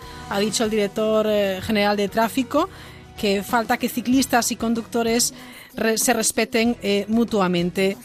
Él mismo también ha lamentado, el señor Serrano, que en lo que va de año hayan fallecido 28 ciclistas en vías interurbanas por los 40 en estas vías en todo el año 2016. Walking fast, faces pass. Ha anunciado también que se va a controlar todas las maniobras antirreglamentarias que puedan poner en riesgo a los ciclistas. Al otro lado del teléfono tenemos a Enrique Pérez, que es portavoz de Convici. Enrique, ¿qué tal? Buenas noches. Hola, buenas noches. Gracias por atendernos eh, en directo. Nos ha parecido oportuno y seguramente muy enriquecedor eh, su, su testimonio, porque eh, desde luego lo, lo que por lo que ustedes abogan es por claro, que, que- que la gente que quiera que disfrutar de la bicicleta, los ciclistas lo puedan hacer con total seguridad. Sí, eh, es importante que las personas puedan escoger, por un lado, su medio de desplazamiento, ya sea en ciudad, y luego, si en actividades deportivas quieren utilizar la bicicleta de carretera, que se sientan lo más seguros posibles y que la lacra de los siniestros viales desaparezca. Eh, el director de la DGT ha dicho, bueno, ha presentado esta, esta mañana estas rutas ciclistas protegidas. Es una de las medidas incluidas dentro del plan de actuación de la Dirección General de Tráfico con la que se va a reforzar la seguridad de los ciclistas en un total de 138 vías. Son tres por provincia. ¿Qué le parece esta, esta actuación? La actuación es positiva porque eh, va a intentar paliar un problema que tenemos los, eh, las personas que usan la bicicleta en vías interurbanas. Lo que pasa es que es muy dispar. Eh, estamos hablando de que hay comunidades autónomas como Galicia que tiene 690 kilómetros de vía que va a ser protegida y luego otras como la Comunidad de Madrid que solo tiene 85. Esto se debe a que cuando le pidieron opinión a las instituciones y, y federaciones para que dieran las rutas habituales, unas eh, lo tomaron más en serio y dieron muchísimas rutas y otras eh, no tanto. Entonces, no va a llegar a lo que sería el ámbito completo territorial de España, que sería importante. Bueno, Enrique, a mí me llama la atención que no se lo hayan tomado demasiado en serio como usted dice. A mí me parece muy importante que se tomen todas las medidas que se pueda, que estén al alcance, en este caso la DGT, para evitar percances, que muchos de ellos, como hemos venido contando, han acabado con, con incluso con la muerte del ciclista. Sí, es importante que se tomen medidas, pero aún así eh, la parte que menos está sonando quizás sea la más importante, que van a aumentar los controles de alcoholemia y drogas en, en lo que son eh, los fines de semana, que se va a bajar un poquito la velocidad en las rutas, pero eso también nos da una duda. Eh, hay muchísimos usuarios de bicicleta que se desplazan de lunes a domingo, o sea, todos los días de la semana, y sin embargo solo los sábados y domingos van a estar protegidos. Y hay que pensar que mueren eh, tantos ciclistas entre días de semana como en fin de semana. Entonces, sin llegar a alarmar, pero sí que es importante que esto sea un primer paso de lo que sería un plan eh, más importante y que sería interesante ejecutar el plan estratégico estatal de la bicicleta. O sea, usted quiere un plan más ambicioso y que se ponga en marcha lo antes posible. ¿Por qué no se ha puesto en marcha antes? ¿Por qué cree, Enrique? Eh, se está trabajando en ello. De hecho, está habiendo las primeras reuniones del Plan Estatal Estratégico de la Bicicleta, que va a incorporar un montón de, de elementos normativos, de infraestructuras, de seguridad, eh, para fomentar una movilidad más sostenible, aparte del deporte, que hay que pensar que tenemos un problema de exceso de coches en muchas ciudades y contaminación. Entonces, el Plan Estatal de la Bicicleta es algo de ámbito nacional muy profundo, de mucho calado, y eso sí que hace falta desarrollarlo. Y es una promesa del actual director de la eh, Dirección. General de Tráfico. Que ha dicho, por cierto, esta mañana en la presentación de este mapa de rutas ciclistas protegidas que España no es un país especialmente peligroso para circular en bicicleta, no es especialmente peligroso para el riesgo eh, del ciclista. ¿Cree que no es peligroso? España no es peligroso en, en ninguno de los términos. Estamos hablando de que dentro de la Unión Europea es el quinto país más seguro para desplazarse de cualquier forma, ya sea en coche como en bici. Eh, a día de hoy se le ha dado mucho mucho eco a los siniestros eh, de ciclistas. Tuvimos 67 el año pasado, eh, pero no es un medio de transporte peligroso. Muchísimas personas, se habla de que un 10% de la población usa la bicicleta casi a diario, según el barómetro de la bicicleta, entonces la bici es segura. ¿Qué sucede? Que seguimos teniendo los problemas eh, de siempre. Tenemos ciertos conductores que usan un vehículo a motor que es peligroso si no se está en las mejores condiciones, que siguen consumiendo alcohol, que siguen circulando muy rápido, y eso es un problema para todos, no solo para los ciclistas, sino para un peatón o para otro conductor que se encuentre con ellos. Ujú. Eh, aquí ya saben, Enrique Pérez, portavoz de Conbici, que hay un debate muy interesante también que es eh, la responsabilidad del ciclista como conductor, ¿no? Porque a veces también los conductores de, de los coches dicen es que se pegan mucho, es que van en pelotón, es que van charlando, etcétera. Sí, siempre es importante resaltar una cosa. La normativa de circulación, el reglamento, es unas normas de buena convivencia y respeto mutuo. Entonces todos debemos de cumplirlas. Eh, hay mucho desconocimiento, por ejemplo, se habla de no se puede circular en pelotón y se habla de no se puede circular en paralelo. En paralelo es legal, de tres y cuatro no, y ahí ya nos hemos pasado. También eh, hay que respetar, o sea, cumplir los, los semáforos, que es algo que está fallando en determinados usuarios, igual que el sentido de la vía, igual que procurar no usar las aferas en la medida de lo posible. Estamos hablando que esto siempre es un, eh, medidas de convivencia en la cual todos tenemos que poner nuestra parte. Eso sí, siempre tiene que haber una cosa clara. Un ciclista va en una bicicleta, que es un elemento muy poco peligroso para el resto de usuarios de la vía. Y un vehículo motor tiene una masa muy grande, desarrolla mucha velocidad, entonces la responsabilidad no es exactamente la misma. Todos debemos de cumplir, todos debemos respetarnos, pero siempre teniendo en, en cuenta que un vehículo a motor es un elemento peligroso si no se trata con cuidado. Lo que, lo que parece obvio es que efectivamente existe este reglamento que se debe cumplir y que, bueno, pues a veces no, no, no se cumple, pero por lo que eh, eh, nos está diciendo Enrique, a veces es por desconocimiento y aquí sí que, eh, bueno, pues ambas partes tendremos que tomar buena nota. Sí, el- siempre hay un algo que se repite año cada año, legislatura casi casi legislatura, de que es incluir eh, la formación vial en los colegios. Sí. Eso ya debería estar. O sea, llevamos muchos años esperando, ya tenía que haber sucedido. Y aún así, todos deberíamos de reciclarnos cada cierto tiempo. Sí es cierto que nos sacamos la licencia de conducción y luego no volvemos a tener ningún eh, reexamen o revaluación o que la propia DGT nos mande una carta con las modificaciones legales que haya. Pues hay ciertas cosas que sí que hay que reciclarse. Por cierto, ya para finalizar, Enrique, eh, ¿qué modelo le gusta a usted eh, viendo a otros países, como puede ser, por ejemplo, Holanda? ¿Cómo le gustaría que, en España eh, se circulara en bicicleta y hubiera esa convivencia, eh, bueno, lo más correcta posible? A mí me gusta y a todos yo creo que nos gusta mucho porque lo hemos visto y sabemos lo que es el modelo holandés y Dinamarca, sobre todo por una cuestión. No es solo pensar en la bicicleta como una actividad deportiva. Estamos hablando de que las personas pueden moverse dentro de las ciudades de forma segura en una bicicleta en sus, en sus día a día. Entonces, son ciudades que desde los 8 años hasta los 80 tú puedes usar una bicicleta. Son formas de entender la vida distinta que no solo estamos mirando un vehículo a motor. Entonces, son modelos que tendremos que copiar y tendremos que saber ver como algo positivo para todo el conjunto de la población española. ¿Y cree que lo podremos conseguir en un futuro más o menos cercano? Sí, porque ya hay buenos ejemplos. Estamos viendo que ciudades como Vitoria eh, ya han avanzado muchísimo en esto y ya es una ciudad multiplicable. Vemos Barcelona que está tomando unos pasos muy importantes en conseguirlo. Sevilla es un modelo de éxito. En una única legislatura se consiguió que la bicicleta fuera un elemento de circulación en la vía pública y de uso cotidiano. Estamos viendo que incluso Madrid, que era una ciudad que se consideraba no apta para las bicicletas, hay bicicletas ya a día de hoy. Entonces, sí que está siendo un proceso eh, conseguible, pero tenemos que acelerarlo. Tiene que ser ya, tiene que ser la generación actual. Bueno, pues estamos ahí totalmente de acuerdo. Enrique Pérez, portavoz del colectivo de la Asociación Con Bici, gracias por atendernos en directo y feliz verano. Muchas gracias. Hasta luego.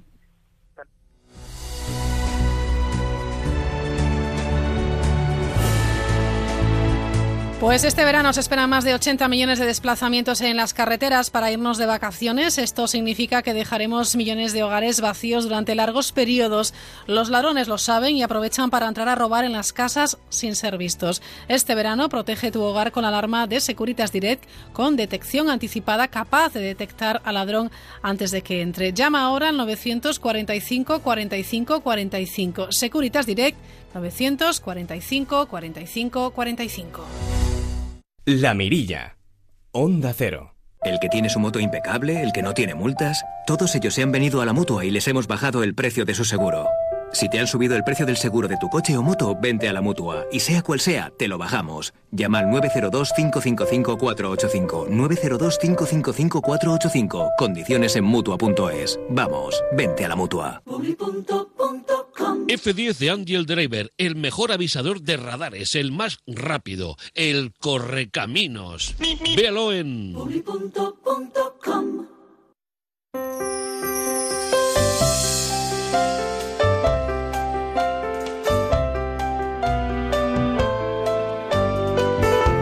Un minuto llegan las noticias, estamos muy pendientes, como siempre, de la, de la última hora y a la vuelta. En cinco minutos eh, volvemos, les presentaremos a Ángel Sánchez para, para bueno, pues eh, eh, que nos invite a ver documentales que tienen algo especial. Seguro que les va a sorprender. Y también nos iremos hasta Marbella para charlar con nuestro compañero Julio Rodríguez. Y después hasta San Sebastián, casi nada, con Eduardo Yáñez. Volvemos en cinco minutos.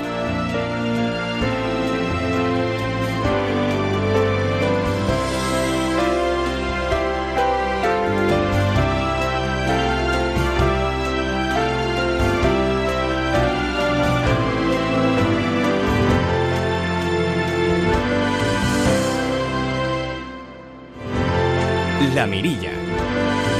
Onda Cero.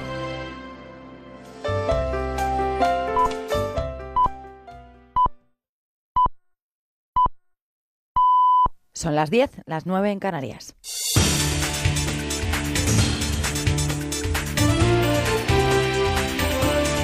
Noticias en Onda Cero. Buenas noches. Los empresarios catalanes creen que la reforma del Parlamento para aprobar por la vía rápida las leyes de desconexión supone un golpe de Estado jurídico. En un duro comunicado que se acaba de hacer público, Fomento del Trabajo asegura que esa modificación es contraria al derecho y es un ejercicio de irresponsabilidad política de consecuencias impredecibles. Dura reacción del mundo empresarial ante esta reforma aprobada ayer, contra la que el Consejo de Estado, por cierto, también cree que cabe recurso de inconstitucionalidad. Mañana mismo estudiarán ese dictamen, estudiará ese dictamen el Consejo de Ministros.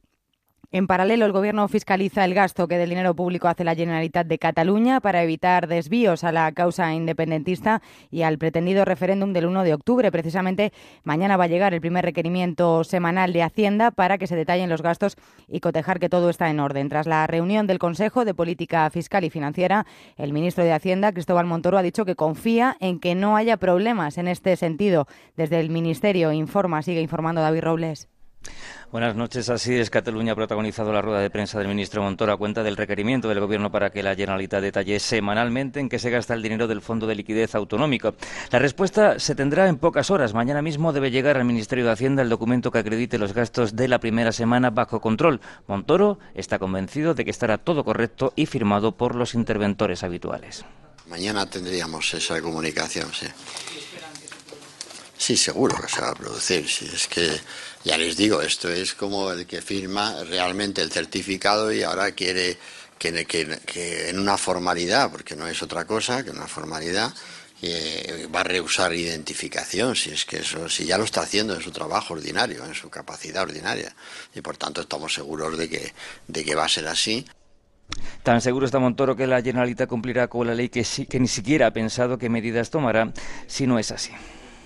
Esta noche hemos tenido noticia de cambios en la cúpula del Ministerio del Interior. El ministro Juan Ignacio Zoido va a prescindir, prescinde ya de los directores adjuntos de la Guardia Civil y de la Policía Nacional. Tiene más detalles Pablo Soler. Las figuras del director adjunto de la Policía Nacional y de la Guardia Civil se crearon en 2006 y ahora desaparecerán. Estos cargos, los llamados número 2, los suprimirá mañana Interior en el último Consejo de Ministros antes de las vacaciones y supone una remodelación de la estructura de este ministerio. Hasta ahora los directores generales de estos cuerpos de seguridad eran cargos políticos y los directores adjuntos eran operativos. De esta manera, el ministro de Interior, Juan Ignacio Zoido, decide dar todo el poder a los dos máximos responsables tanto de la Policía Nacional como de la Guardia Civil. Esta reforma, según Interior, se lleva a cabo para dar respuesta a nuevos retos en materia de seguridad, como la amenaza del terrorismo yihadista. Cambiamos de asunto. Donald Trump respalda al director de la Casa Blanca, Anthony Scaramucci, que mantiene una guerra abierta con el jefe de gabinete del presidente a de unas filtraciones a la prensa sobre sus negocios con un fondo de inversión. La portavoz de la Casa Blanca acaba de asegurar que a Trump le gusta promover una rivalidad sana entre sus cargos de confianza. Desde Washington informa Abricio Segovia. Hacía tiempo que no se sentía tanta tensión en la Casa Blanca, mientras que el presidente la emprende a diario con su fiscal general Jeff Sessions, el nuevo director de comunicación Anthony Scaramucci acusa al jefe de gabinete Reince Priebus de filtrar información a los medios, y este ha sido hoy el tema central de la rueda de prensa de la Casa Blanca.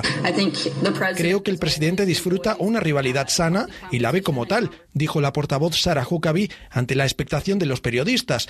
La Casa Blanca no condena, por lo tanto, la actitud de Scaramucci, que mantiene una cercana relación con Donald Trump. Todo apunta a que Priebus tiene todas las de perder y ya se especula en Washington del tiempo que le queda en el ala oeste. Y una cosa más, de vuelta a España, la presidenta de la Junta de Andalucía, Susana Díaz, anuncia que su gobierno dará asistencia jurídica a Juana Rivas, la madre que se encuentra en paradero desconocido después de negarse a entregar ayer a sus hijos de 3 y 11 años a su padre condenado por maltrato. En su cuenta de Twitter, Díaz ha explicado que presentarán una solicitud para que el régimen de visitas del progenitor sea suspendido. Noticias del deporte con Germán Álvarez. Mireia Belmonte es la nueva campeona del mundo de los 200 mariposa. Con este oro logra ser campeona olímpica del mundo y de Europa en esta prueba. Jessica Val disputará la final de los 200 braza mañana tras clasificarse con el sexto mejor tiempo. Nikola Mirotic no irá al Eurobasket para poder seguir negociando su renovación con los Chicago Bulls. El Athletic Club de Bilbao ha logrado un buen resultado en la ida de la previa de la Europa League, al empatar a uno ante el Dinamo de Bucarest con gol de Laporte para los españoles y de Rivaldiño para el Dinamo. Y malas noticias las que nos llegan desde Holanda, donde la selección femenina va perdiendo por 1-0 ante Escocia, pero la momentánea victoria de Inglaterra por 2-1 a Portugal nos clasifica para los cuartos de final. Y por último, en los amistosos de hoy, Las Palmas ha ganado 4-1 al Besiktas, el, de, el Depor ha ganado por idéntico resultado al Racing de Ferrol, el Girona ha ganado 2-1 al Oldham Athletic y la, Real Sociedad ha perdido por 2-0 ante el Venlo. Esto de momento a partir de las 11, las 10 en Canarias, toda la actualidad de este día en la brújula con David el Cura. Los fines de semana dedicamos tiempo a relajarnos, descansar y también a cuidar a nuestros mejores amigos con Carlos Rodríguez. Esto es como el arca de Noé. Aquí caben todos los animales del mundo mundial y en Como el perro y el gato te ofrecemos noticias, reportajes, concursos y muy buen rollo. Sábados a las 3 de la tarde y domingos a las 2 y media, como el perro y el gato. Ofrecido por Royal Canin. Te mereces esta radio. Onda Cero, tu radio.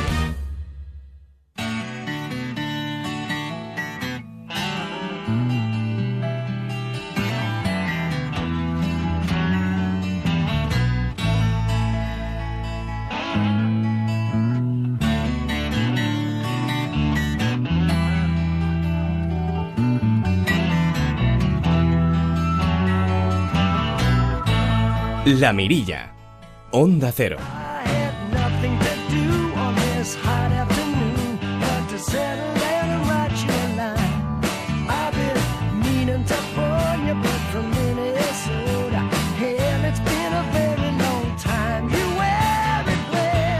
Continuamos en esta noche de verano con Ángel Sánchez. Ángel, ¿qué tal? Muy buenas noches. ¿Qué tal? Buenas noches. Para hablar de documentales, algo que me gusta mucho. Bueno, a mí también. Lo sé.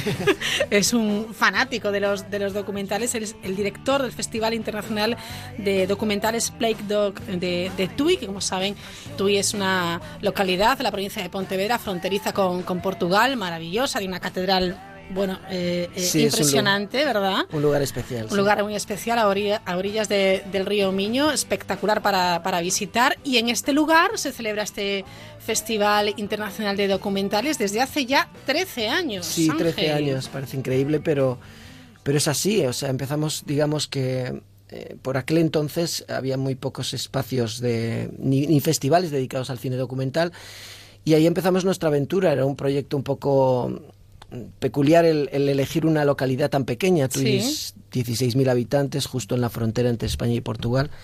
Pero creíamos que era un espacio ideal por, por, por su intimidad, por su lugar eh, muy, muy buen anfitrión del festival podría ser. Y nos pareció súper interesante, pues eh, eso, encontrar un Mm. lugar para poderle darle visibilidad a un cine que lamentablemente encuentra muy pocos espacios de exhibición. Sí. Y ahí estamos, son 13 años enseñando un cine lleno de vida, maravilloso, con una capacidad de emocionar al espectador y creando nuevos espectadores y creciendo y aprendiendo cada año. Bueno, nos enseñáis cada año eh, lo que se hace por el mundo adelante, lo, eh, le ponéis un poquito de, de ritmo con música también. La verdad es que el festival es, es increíble, es muy bueno, se lo recomendamos y al final pues fue un acierto hacer- hacerlo también eh, en TUI. En TUI Sí. están encantados. Sí, en Tui están Hombre, encantados y además, ¿no? pues miren, recibimos cada año entre pues, 7.000 espectadores, que es una Sí. barbaridad. Y nosotros queremos escaparnos de esa idea de gran festival en el que llegas, los grandes festivales de cine, pues tú llegas, entras en una sala, salas, sales de esa sala y te dispersas en una ciudad. Y queríamos, pues eso, mucha más interacción entre público, realizadores, eh, cineastas, aficionados. Oye, que habéis traído, traído a directores eh, muy buenos, ¿eh? Sí, han pasado directores de todo el mundo, desde gente de, de los países del este, norteamericanos, Latinoamérica, grandes leyendas como, como Albert Meisels o Artabaz Peleshan, o sea, y sobre todo nuevos cineastas también apostar por gente que está haciendo cosas increíbles, ¿sabes? Con caligrafías y estilos completamente diversos y que es súper interesante compartirlo con el público. Ángel, ¿y de dónde te viene esa afición tan impresionante de- de- sobre los documentales? Bueno, yo venía del ámbito, yo estudié periodismo, ¿sabes? Ujú. Y venía del ámbito de la televisión y este es un proyecto común entre dos personas, una es Sara García y otra Sí. soy yo. Sara García sí, sí estudió comunicación audiovisual y siempre estuvo mucho más relacionada con el ámbito del cine y yo más con el cine, la publicidad y, y el periodismo, pero siempre fuimos amantes de, de acudir a filmotecas, pues leer sobre cine Ajá. y nos pareció esto un proyecto que, bueno, que en principio parecía que iba a estar abocado al fracaso y resultó ser un absoluto éxito, o sea que Qué bien. que nada, es compartir algo que, que te apasiona y, y la verdad es que si luego sale bien, pues es un, un lujo, ¿no? Bueno, cada semana Ángel Sánchez eh, vendrá por aquí, por, por la mirilla, se asomará con nosotros a la mirilla y les va a proponer uno, dos, tres documentales eh, interesantes por algún motivo que, que luego él va, va a explicar y que podrán encontrar fácilmente o no, Ángel, porque lo interesante es que, claro, eh, eh, que tengan curiosidad y luego lo visualicen, ¿no? Claro, hombre, digamos que el- lo que es el recorrido que tiene este tipo de cine es eh, limitado, ¿no? Normalmente estas películas se presentan en grandes festivales, o hacen el recorrido de festivales durante un año aproximadamente. Y luego dan el salto, pues a lo mejor normalmente del, en el país de origen encuentran a lo mejor un pequeño Sí. espacio en su televisión. En España resulta complicado ver cine documental en, en la- en las televisiones públicas y en las, Sí. en las privadas. Y luego, pues por suerte en estos últimos años, pues eh, han surgido nuevas plataformas de, para el consumo de cine. Y ahí pues es, es donde de alguna manera tenemos la opción de recurrir, pues desde las grandes plataformas como Netflix, HBO o demás, Sí. o plataformas de internet, como por ejemplo tenemos en España como, como Filming, que, nos da esa oportunidad. ¿no? Entonces, algunas de estas películas sí que se pueden encontrar ahí, o siempre podemos recurrir pues a lo que es pues meternos en internet y hay portales que más específicos y especializados que seguramente poniendo estas referencias pues se pueden encontrar las películas. Pero sí es cierto que vamos a hablar de un tipo de cine que Mm. estamos aquí por ello, ¿no? Para darle un poco Claro. de voz a, a esos cineastas y esos creadores que lamentablemente pues eso encuentran por pocas ventanas por las que por las que Pues vamos a hacer un poco de justicia con ellos Eso, y hablar este, política. este verano en la mirilla de esos eh, grandes directores y grandes documentales, grandes trabajos que a veces se quedan ahí porque no llegan a la gente y queremos que lleguen y luego el público pues decida si son buenos o no, pero por lo menos darles la opción, ¿no? Sí, bueno, nosotros como un festival eh, tenemos la experiencia de tener un público completamente heterogéneo y, y el resultado es magnífico, ¿no? O sea, ver una sala llena entre gente no cinéfila y verdaderos cinéfilos y ver que con que coinciden en, en disfrutar Sí. de lo que ven, pues esto es fantástico y entiendo que, pues eso, hay que hablar con los programadores de televisión y decirles, hey, que aquí hay algún material potente. ¿no? Y tanto que hay. Bueno, primera propuesta en este primer programa. ¿Qué nos has traído, Ángel? Pues mira, eh, este año 2017 tuvimos la suerte de conocer eh, la ópera prima de una directora portuguesa que se llama Claudia Varellao, que nos invita a sumergirnos en un universo muy especial, que es el universo de las Amasan. Las Amasan son unas mujeres pescadoras que eh, habitan en, en- en- en una isla de Japón que se llama Wagu y, mm, y practican una pesca milenaria de hace más de 2000 años, ¿no? Amasan significa cazadoras del mar, ¿no? Y Claudia Varellao, pues estaba con una amiga eh, que les estaba enseñando una fotografía, ella es fotógrafo, y le enseñó unas fotos de los años 50 en los que aparecían unas mujeres que parecían absolutas ninfas, ¿no? Con el torso desnudo Sí. Y eh, quizás, quizás demasiado idealizadas y erotizadas, ¿no? Y ella se quedó fascinada con aquellas fotografías y decidió, vi- decidió viajar a, a- a Japón a e fotografiar, a investigar sobre Sí, ellas. bueno. Y se dio cuenta de que pues esas mujeres seguían practicando exactamente igual que lo hacían hace miles y miles de años la pesca, ¿no? Es una pesca en apnea, súper eh, agresiva en lo físico, pero tremendamente estética, ¿no? Entonces, eh, pues volvió mm, mm, Sí. años más tarde con la intención de hacer una película que se- precisamente se titula Amasan y cuenta precisamente pues la vida cotidiana de estas mujeres, ¿no? Que se van en una sociedad súper patriarcal como unas mujeres eh, completamente independientes que realizan un trabajo físico y, y absolutamente hermoso. Eh, pues cada día eh, se suben a un barco y se van a pescar. Normalmente pues son diferentes mariscos, ¿no? Pero la oreja de mar, por ejemplo, Sí. que eso aquí no se consume demasiado, pero pero se conoce y, y ella pues se sumerge literalmente con ellas, pero no solo en su día a día como pescadoras, sino en su vida cotidiana, ¿no? Es una película muy al estilo japonés, de- muy pausada, muy lenta. Con directora portuguesa. Directora portuguesa, es una joven directora portuguesa y em, en el cine documental es muy importante pues la distancia que el realizador toma con lo que con lo que filma, ¿no? Y cómo interactúa con él. Y, Quizás y para no estropearlo, ¿no? Sí. Pues estamos hablando de una realidad y contarla tal cual es. Claro. Pero claro, tiene que tener también ese punto de vista estético que le haga atractivo. Claro, y no tiene esa vocación de, de contar, pues, eh, de Ya. manera objetiva una historia, ¿sabes? Es más contar una experiencia y sobre todo el punto de vista del realizador con- a, la, a la hora de, de que establece contacto, ¿no? Y cómo retrata esos personajes, ¿no? Y bueno, pues conoce estas tres, tres Sí. pescadoras del mar, estas tres cazadoras del mar, estas tres amasan y, y- y- se enamora de ellas directamente y, y pasa pues a lo largo de varias semanas pues empieza a convivir con ellas y el documental básicamente narra este mundo onírico y parece que del pasado se sumerge con ellas hay unas imágenes hermosísimas en el fondo del mar mientras Sí. ellas van pescando a pulmón, ¿sabes? Imagínate una pescadora de 80 años, ¿sabes? Ahora con neopreno, antes iban desnudas, ¿no? Pero ahora con neopreno. Y hay una imagen muy bonita, hay una secuencia de la película en la que ellas se colocan una especie de velo Ajá. sobre la cara mientras se colocan las gafas y tal. Y, mm, y resulta hermosa, es una peli hermosa que ha recorrido festivales internacionales eh, recogiendo importantes premios y que, se- y que resulta como un punto de partida para una directora que es su primer documental, aunque había hecho cortometrajes, y que probablemente tenga una trayectoria hermosa. ¿no? Esta película se llama Amasan y, y la di- directora se llama Claudia Varellao. ¿Tenemos algún audio? Sí, es, por- es probable que podamos escuchar a Matsumi o Mayumi, que son algunas de las protagonistas de esta película.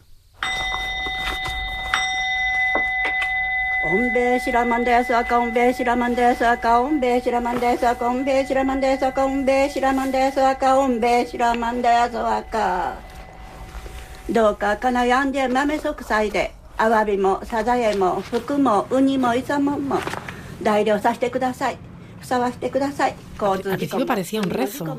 Sí, ellas, pues, eh, en el mar está lleno de supersticiones. Bueno, yo soy gallego, tú también. Y sabes que aquí la mujer también tiene un papel muy importante, ¿no? De hecho, estas mujeres inicialmente eh, hacían su pesca cerca de la costa, como aquí en. Galicia, las mariscadoras, Sí, ¿no? Sí, sí. Y los hombres se fijaban que conseguían muchísimo más eh, pescado de lo que ellos a- a- conseguían saliendo al mar. Entonces vieron la posibilidad de, de- de proponerles a ellas llevarlas a una zona donde había el marisco, lo que pasa que estaba como a 10 metros de profundidad. Y fueron ellas las que se adaptaron y, y- y empezaron a practicar esta pesca. Y sí, Japón es un lugar lleno de ritos y supersticiones también. Y entonces cada vez que salen al mar, pues, pues, pues hacen sus rezos, sus, sus- sus- sus historias, ¿no? La verdad es que es una peli hermosísima, a una, o sea, pausada, de observación, Con ese ritmo ese japonés ritmo que japonés, decías, ¿no? Sí. pero realmente deliciosa, con una Bueno, imagen que, claro, exquisita. la ¿sabes? fotografía La es espectacular, sí. Bueno, pues lo recomendamos. La- el documental, la peli se titula Amasan y la dirección es Claudia Varellao, ¿lo he dicho bien? Perfectamente. Que es eh, una mujer portuguesa y esta es su ópera prima, ¿no? Porque antes había realizado cortos, nos decías. ¿no? Exacto, es su primer documental y le está yendo muy bien. Ella bien. es fotógrafo también, eh, acompaña la película con una publicación de unos libros de fotografías en las que nos Ujú. recuerda hasta Samasan desde los años 50 hasta ahora. Y es una peli que está funcionando es, genial por festivales, está recogiendo muchísimos premios, la verdad. Bueno, pues el valor del documento en sí, desde el punto de vista estético, cinematográfico, y el valor del documento como tal, como eh, eh, mm, bueno reflejo de una realidad que yo no sé si va a sobrevivir mucho tiempo más o no. Dos mil años estas eh, mujeres pescando así a, a pulmón, lo hacían antes desnudas, ahora con su neopreno, igual ya está eh, en decadencia y, seguimos aprendiendo viendo estos documentales que desde el punto de vista bueno casi etnográfico es maravilloso, ¿eh? Sí, y he de decir que normalmente el cine del que vamos a hablar y tal no persigue esa idea Mm. etnográfica de contar una historia. Pero sin embargo, Y sin embargo, en este, ¿verdad? en este contexto sí es un contexto de, de, pues eso, de etnografía, de tradición, demás. Lo que pasa que en este tipo de cine lo que es importante es la figura del el realizador es muy importante, o sea, es cómo tú cuentas la historia, cómo tú trazas, el- Claro, cómo dibujas el claro. cuadro, cuál es tu caligrafía a la hora de, de contar una película, ¿sabes? ¿Cuál es tu punto de vista? Eso es fundamental. ¿no? Apunten. Primera propuesta, Amasan, tal y como, y como suena. Producción portuguesa con una historia japonesa. Nos vamos a Argentina, ¿no? ¿Y qué nos traes? Bueno, nos vamos a la Argentina de la mano de una alemana. Ella se llama Nele Bolatz y nos cuenta su pequeña historia. Vamos a escucharla. Ojo. Ventana. pizarrón, panza, jamón crudo, lomito, salame. Long, persona, piso, paraguas. Perfecto. ¿Es esta joven estudiante? Ella es una enfermera. ¿Qué te traigo?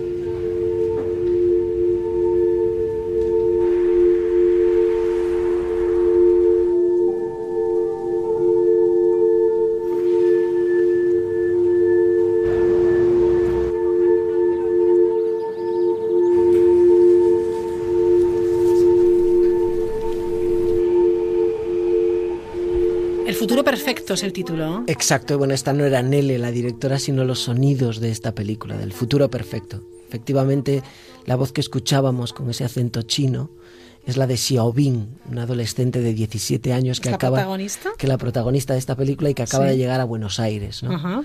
Parece como si estuviera aprendiendo porque está repitiendo palabras. Exacto, ¿no? ¿no? Pizarrón, ventana. Sí, era, era la profesora que le Ajá. estaba enseñando como esas sus primeras palabras, ¿no? Que es como el- la herramienta que tenemos cuando llegamos a un nuevo país, a un nuevo lugar, es aprender el idioma. Y a través del idioma, pues entendemos una cultura y hasta a veces tenemos la oportunidad de reinventarnos, ¿no? Y esta película nos la cuenta, pues eso, Nele Bolatz, que es una directora joven alemana, su segunda película es esta, El futuro perfecto, la primera se llamaba Ricardo Bar, y Nele es una directora alemana que también llegó a Buenos Aires. Entonces es- quiso de alguna manera contar su experiencia como de Ah, es un extranjera. poco autobiográfico. Sí, tiene mucho de autobiográfico y sobre todo tiene una peculiaridad esta película que mezcla como ficción y documental. Pero la propia Nele eh, nos, nos introduce un poco su película. La ¿no? podemos escuchar sí, también, Sí, ¿no? queremos- queremos. El inicio fue partir desde mi misma experiencia. En realidad, este es un problema que tuve, que era que ya llevaba algunos años viviendo en Buenos Aires y no sabía cómo empezar a dirigir en castellano eh, a gente que habla castellano como lengua nativa, como que lo hablaba, pero sentí que no tenía mucho sentido, como que se me escapaban demasiadas cosas así finitas como para para, para que tenga sentido que, que yo haría una película en, en- en español ahí. Y tampoco sabía muy bien, como que también estaba un poco confundida sobre mí misma en Buenos Aires, como que, que era una inmigrante, una extranjera, que como que no entendía. Hasta que pensé, bueno, entonces la película que tengo que hacer es junta a otra extranjera y realmente acercarnos a la ciudad desde esa perspectiva extranjera. Qué historia más interesante. Sí, es curioso, sobre Sí. todo también por las herramientas que Nele usa, ¿no? O sea, primero, efectivamente ya trabajaba ya, o empezó a trabajar en una especie de escuela de idiomas, ella enseñaba alemán allí y demás, entonces quiso, pues ella misma lo cuenta, ¿no? De alguna manera eh, contar esa experiencia, ¿no? De cómo, de cómo uno llega a un país con una lengua nueva. Ah, es que ¿no? nos podría pasar a todos, a cualquiera de nosotros, ¿no? Uno llega y, claro, se va a una escuela de idiomas, a, a unas clases a que le enseñen esas palabras, las primeras palabras. Claro, y, y ocurrió pues que en esa, precisamente esa escuela de idioma, tú normalmente en los libros de textos de idiomas, pues eh, ficcionas situaciones, ¿no? Como ir a comprar el pan, Sí, claro. o conocer a un Sí, chico, sí, o te pones a decir, a ver, llegas al aeropuerto y, Y- ¿qué haces? Exacto, no? pide un o Claro. tal, o pide un solomillo en el restaurante, Claro, o se, te- teatralizan, ¿no? Exacto, pues esa idea de teatralizar le dio a ella la- el punto en la película, ¿no? Entonces voy a conocí a Xiaobin, esta niña japonesa que, que pues adolescente, 17 años, que además tenía su familia en Buenos Aires, pero Sí. vivían como la mayor parte de los chinos que aquí ocurre en España, comunidades bastante cerradas y endogámicas que no se relacionan con el mundo que tienen alrededor, ¿no? Pero Xiaobin quiso dar un paso más allá, entonces empezó mostró ya cierto interés en integrarse tan pronto llega, tan pronto Sí. llegó, se apuntó a esta escuela de idiomas y a través de teatralizar esta, esta, este, este Sí. lenguaje, el lenguaje, pues eh, Nele le propuso pues interpretarse a sí misma. Entonces Xiaobin pues eh, conoce a un novio y se reinterpreta a sí misma, se pone un nuevo nombre que es Beatriz, eh, y entonces Nele en la película mezcla como ficción y documental y crea una situación eh, y una película con una narrativa completamente original en la que de, de alguna manera notamos sin, sin fisuras y sin, y sin, Sí, y sí, sin sí. filtros pues la experiencia de un extranjero en un lugar diferente. ¿no?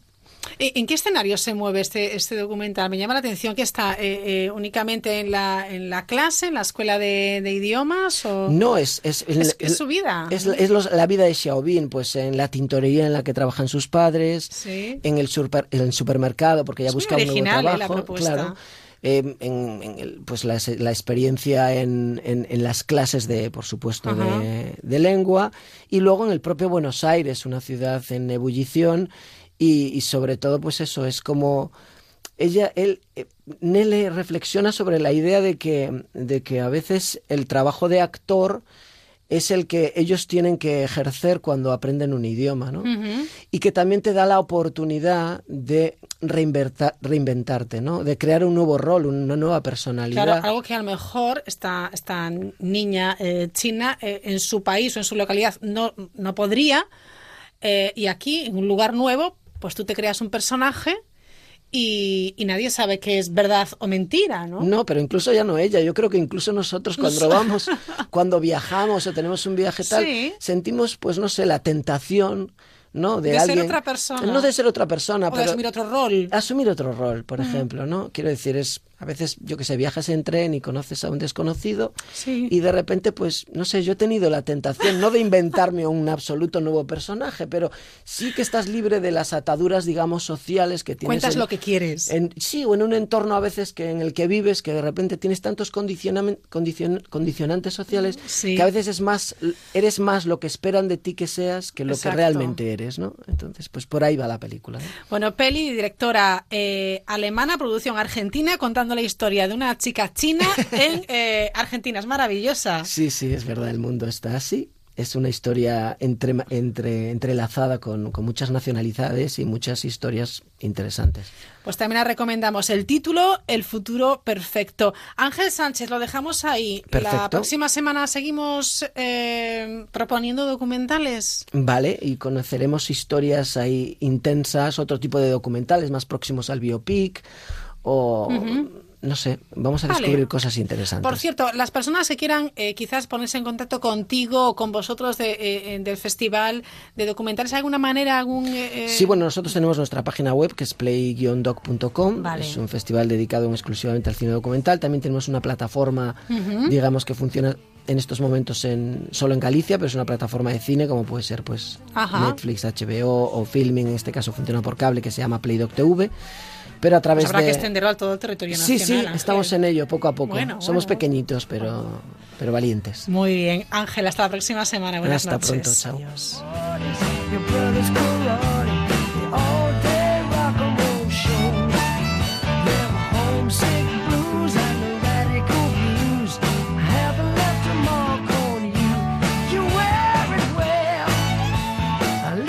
Descubre lo que hay tras la mirilla con Raquel Sánchez. Buenas noches. En el sorteo del triplex de la 11 de hoy, el número premiado ha sido Para el 161 161. No olvides que al participar en los Juegos de la 11, colaboras con su labor social.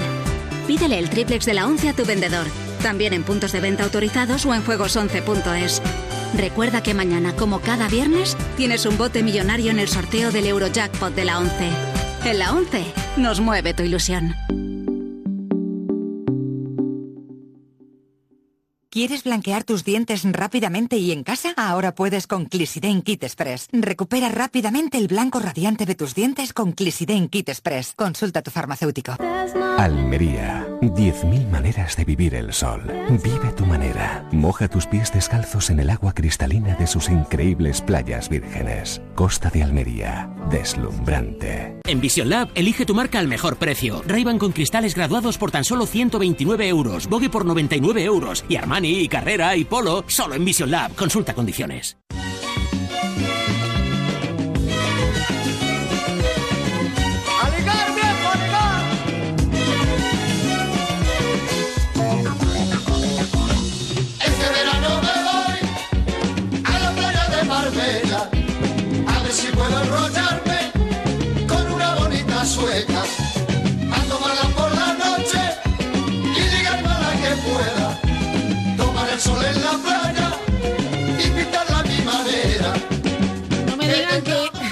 No tienen ganas de ponerse a bailar con esta música, con este ritmo que ya nos acompañaba en la mirilla del verano pasado y le hemos pedido por favor, por favor a Julio Rodríguez que estuviera un verano más con nosotros en la mirilla. Está en Onda Cero Marbella, por supuesto. Julio Rodríguez, ¿qué tal? Muy buenas noches. ¿Qué tal? Muy buenas noches, Raquel, y a toda la audiencia. ¡Qué alegría! Qué felicidad saludarte de nuevo. ¡Oh, qué cosa más bonita! Que el verano se me hace corto contigo. Esto no puede ser. Yo estoy pasando fatal. Yo me voy a proponer para estos días, para estos meses de verano, que la gente no solamente disfrute mientras que escucha tranquilito por la noche, la mirilla, pues, pues con su libro o con su tranquilidad. O en el... No, no. Vamos a jugar, además, ¿eh? ¿A que sí? Sí, sí, sí. Hay que hacer a la gente un poco interactiva, que nos amodorramos, cambiamos el chip y ya no tenemos ganas ni de pensar. No, eso va a cambiar. Ya verás cómo sí. Y tanto con este ritmo que ya nos pones eh, a esta hora que dan- nos da un subidón total. Y es que, claro, Marbella da siempre mucho subidón y no solamente este verano y el pasado. Es que lleva dando subidones durante muchos, muchos años. Y recordamos que Onda Cero Marbella, además, es emisora oficial del Starlight, con lo cual tenemos unos contactos maravillosos. Uno a tres media ha hecho una gran apuesta para bueno pues eh, ver eh, lo que es el punto de ebullición a nivel nacional. Artistas internacionales el año pasado desde Tom Jones en adelante. Alejandro se han agotando entradas como siempre Manuel Carrasco esta gente se vuelven como locos todos aquí. Qué maravilla. hasta hacen bis pero esto no es de ahora, esto es desde hace mucho tiempo. Y tenemos que, que hacer ese paréntesis porque todo siempre eh, estamos con ese est- estigma, esa etiqueta, ese icono que se va quitando poco a poco de la Marbella de Gil, de la. Marbella del horror, de la Marbella de la locura. Pues es que antes de eso, años 60, años 70 ya fue pionero en muchas cosas Marbella. Por ejemplo, fue el primer eh, sitio en tener un hotel cinco estrellas con un buffet. en- A, principios de los años Caramba. 50, que esto casi, Sí, casi ni se sentía. Pues ya en los 60, en los 70, iban llegando los Sean Connery y compañía haciendo de, de embajadores al resto de sus compatriotas y diciendo, oye, que está muy bien la Costa Azul, que está muy bien lo de Miami, California, todo eso está muy bien. Pero habéis ido a Marbella, habéis ido al clima de Marbella y esto atrajo mucha gente, incluso a grandes artistas, pues top, top. Hoy vamos a hablar de los Rey de Reyes, reinas y reyes que vinieron aquí a hacer conciertos magnos, magnos de 25.000, 30.000 personas. Qué Uno- barbaridad. claro. es, es lógico, ¿no? Si, si Marbella se, se convierte en centro de atención mundial, ¿por qué no decirlo? De artisteo, etcétera, también llama la atención de muchos eh, cantantes, grupos que quieren eh, tocar y quieren estar eh, en Marbella, quieren estar, bueno, pues en el lugar central, en lo más in del momento. Sí, no es para menos. Sobre todo fue una época dorada, dorada mm, eh, mediado de los 80 y finales, porque se dieron cita, se congregaron en Marbella pues dos de los artistas más deseados en todo el mundo. Estaban locos los países por venir aquí. ¿Sabes? Eh, bueno, no sé si ponerte directamente... A ver, a ver. Te voy a poner directamente un sonido, a ver si es capaz de adivinar quién es este medio friki que se pone a interactuar con el público. Cuidado que el sonido es de hace... eh, O sea, es, 30 es sonido real, ¿no? De- de es sonido entonces, real. ¿no? Vale, vale. Desde hace 30 años. O sea, las grabadoras, los móviles, olvídate de estas cosas, ¿eh? Ajá. Esto es muy rudimentario. Esto era un 5 de agosto de 1986. Ya han pasado más de 30 años. Y un fiebre eh, dijo, oye, además de cantar 26 canciones, el tío, tres horas de concierto. ¡Qué barbaridad! Sí, sí, digo, voy a interactuar con el público. Y mira lo que soltó.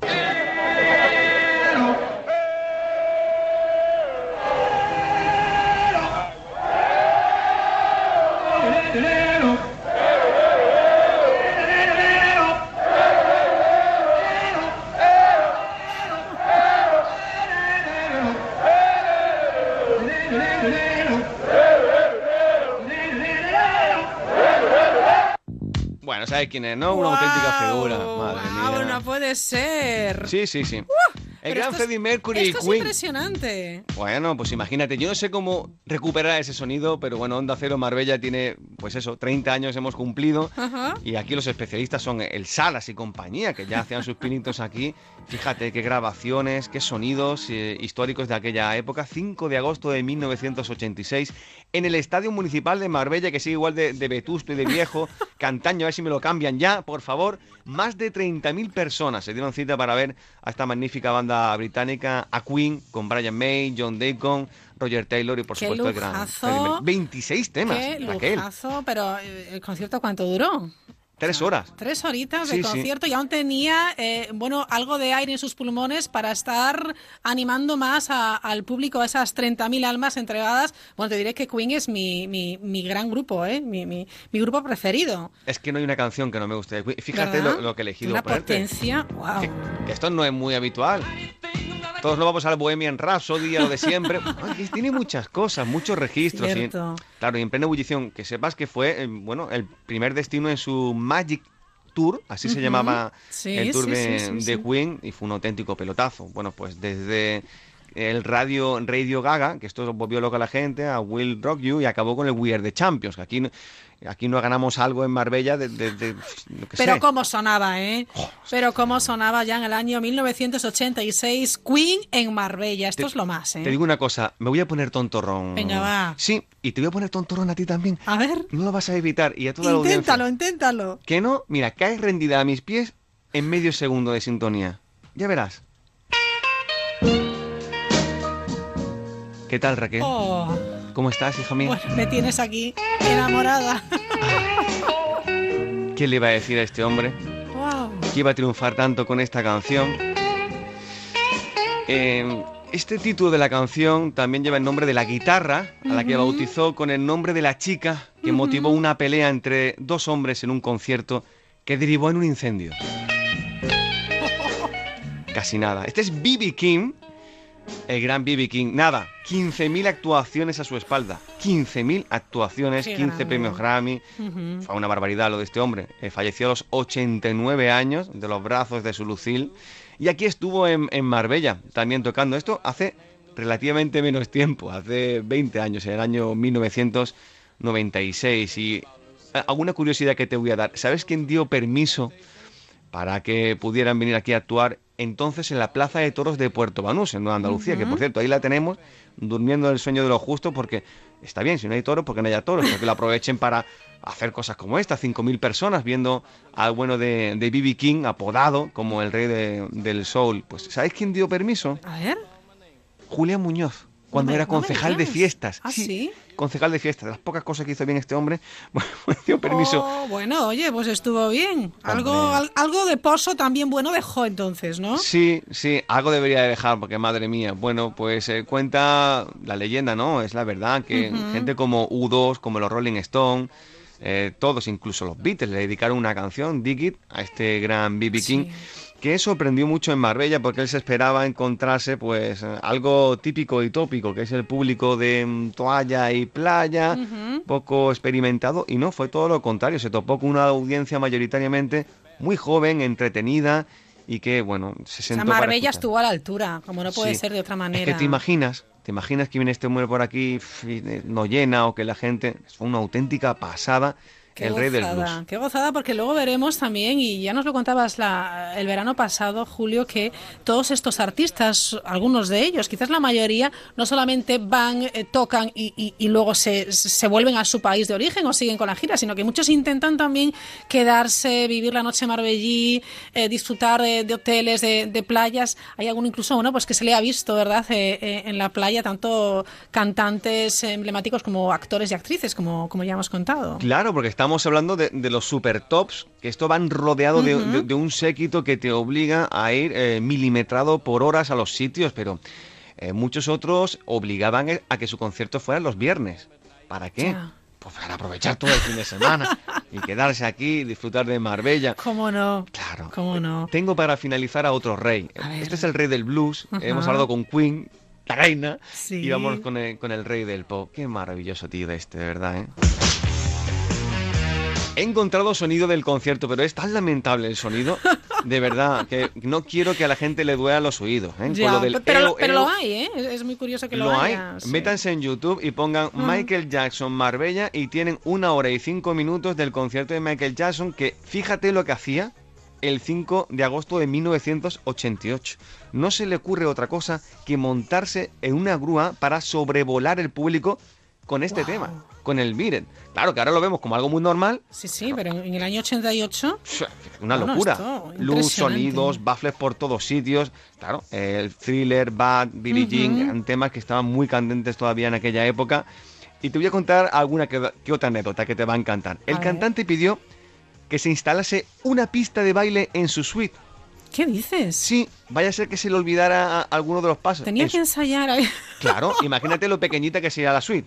¿Eh? Sí, me lo puedo imaginar, me lo puedo imaginar, vamos. Claro, aquí tenemos entre... ¿Quién no tiene una pista de baile en su casa? Por Vamos, favor. hombre. O una pista de baloncesto, lo más natural del mundo, claro, para estirarse eso. un poco. Bueno, pues que sepas que tuvo que reservar en distintos hoteles de, de la Costa del Sol, porque claro, Ajá. los paparazzis de los que hablaremos este verano, cuidado, Sí, sí, sí, sí. es que le acechaban en todos sitios. Finalmente se quedó en el hotel, en el hotel Los Monteros, para despitar con, con los guardaespaldas y tiene unos caprichos, unos caprichos. Ya Mira, las plantas del entorno tenían que ser obligatoriamente de plástico para que no le restaran oxígeno. Ay, madre mía. Cuidado. A su alrededor se movía un séquito de 150 personas. No puede ser. Es que, 150. es que lo que mueven eh, toda esta gente, porque, bueno, lo que mueven y el dinero que dejan, que es lo interesante también para Marbella. Hombre, ¿no? un pastizal, pero Hombre. en estos 150 tenía cocineros, vale, lo puedo entender. Bien. ¿Sastres? ¿Peluqueros? Peluqueros.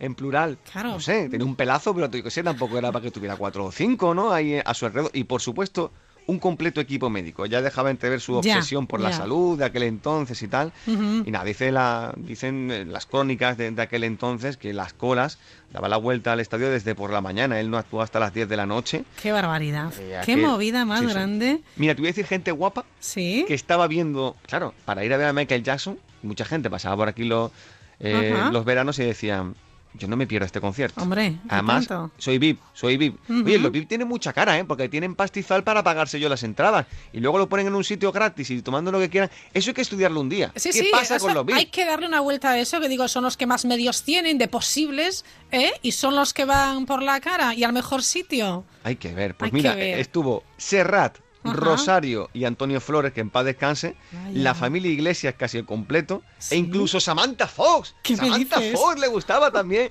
Se podía haber hecho algo también, Samantha Fox por ahí. Pues fíjate. Fíjate. tú. Bueno, increíble el ambientazo y todo lo que ha vivido Marbella a lo largo de los años. Estamos centrándonos un poco en los años 80, que fue un poco el boom, ¿no? De esos grandes conciertos. Marbella, este, este pueblecito tan, tan, bueno, pues pequeñín eh, a lo largo de todo el año, lo que, lo que es durante la época estival, ¿eh? Casi nada, te digo que fue el primer concierto en España que dio. Michael Jackson. Fíjate el polo de atracción, se peleaba en Madrid, se peleaba Barcelona, en las islas también, pero finalmente Sí. lo consiguió Marbella. Insisto, todo esto es época perejil. Se piensa, no, es que claro, Ajá. los chanchullos de uno, el otro se los traía. No, no, no. Era un destino muy interesante que se había desarrollado antes que el resto, años 60, años 70. Claro, por favor, no me malinterpreten, que yo me quito sombrero con toda la costa mediterránea, las. Islas Canarias Claro, y todo. por ¿eh? supuesto, por Cuidado con supuesto. eso, ¿eh? Cuidadito, ¿eh? Pero no, No, no, no, quiero no, herir sensibilidades, pero esta gente se lo montaba muy bien y ya en los 60 pues ya les hablaremos de, mira, en otros capítulos de Sí. actrices, actores que han pasado aquí de los años 50. Por supuesto, de las folclóricas. Mira, te voy a dejar un juego, porque siempre decimos que no jugamos. Venga, vamos. Venga, un venga. juego. Antes de empezar un concierto, ¿qué hacían para relajarse? Eh, bueno, lo que hacía concretamente una cantante o un cantante para relajarse. Voy a poner cuatro encima de la mesa. Venga, ¿vale? va. Carmen Sevilla, Carmen Sevilla. Isabel Pantoja. Antonio Machín Sí. y Manolo Escobar.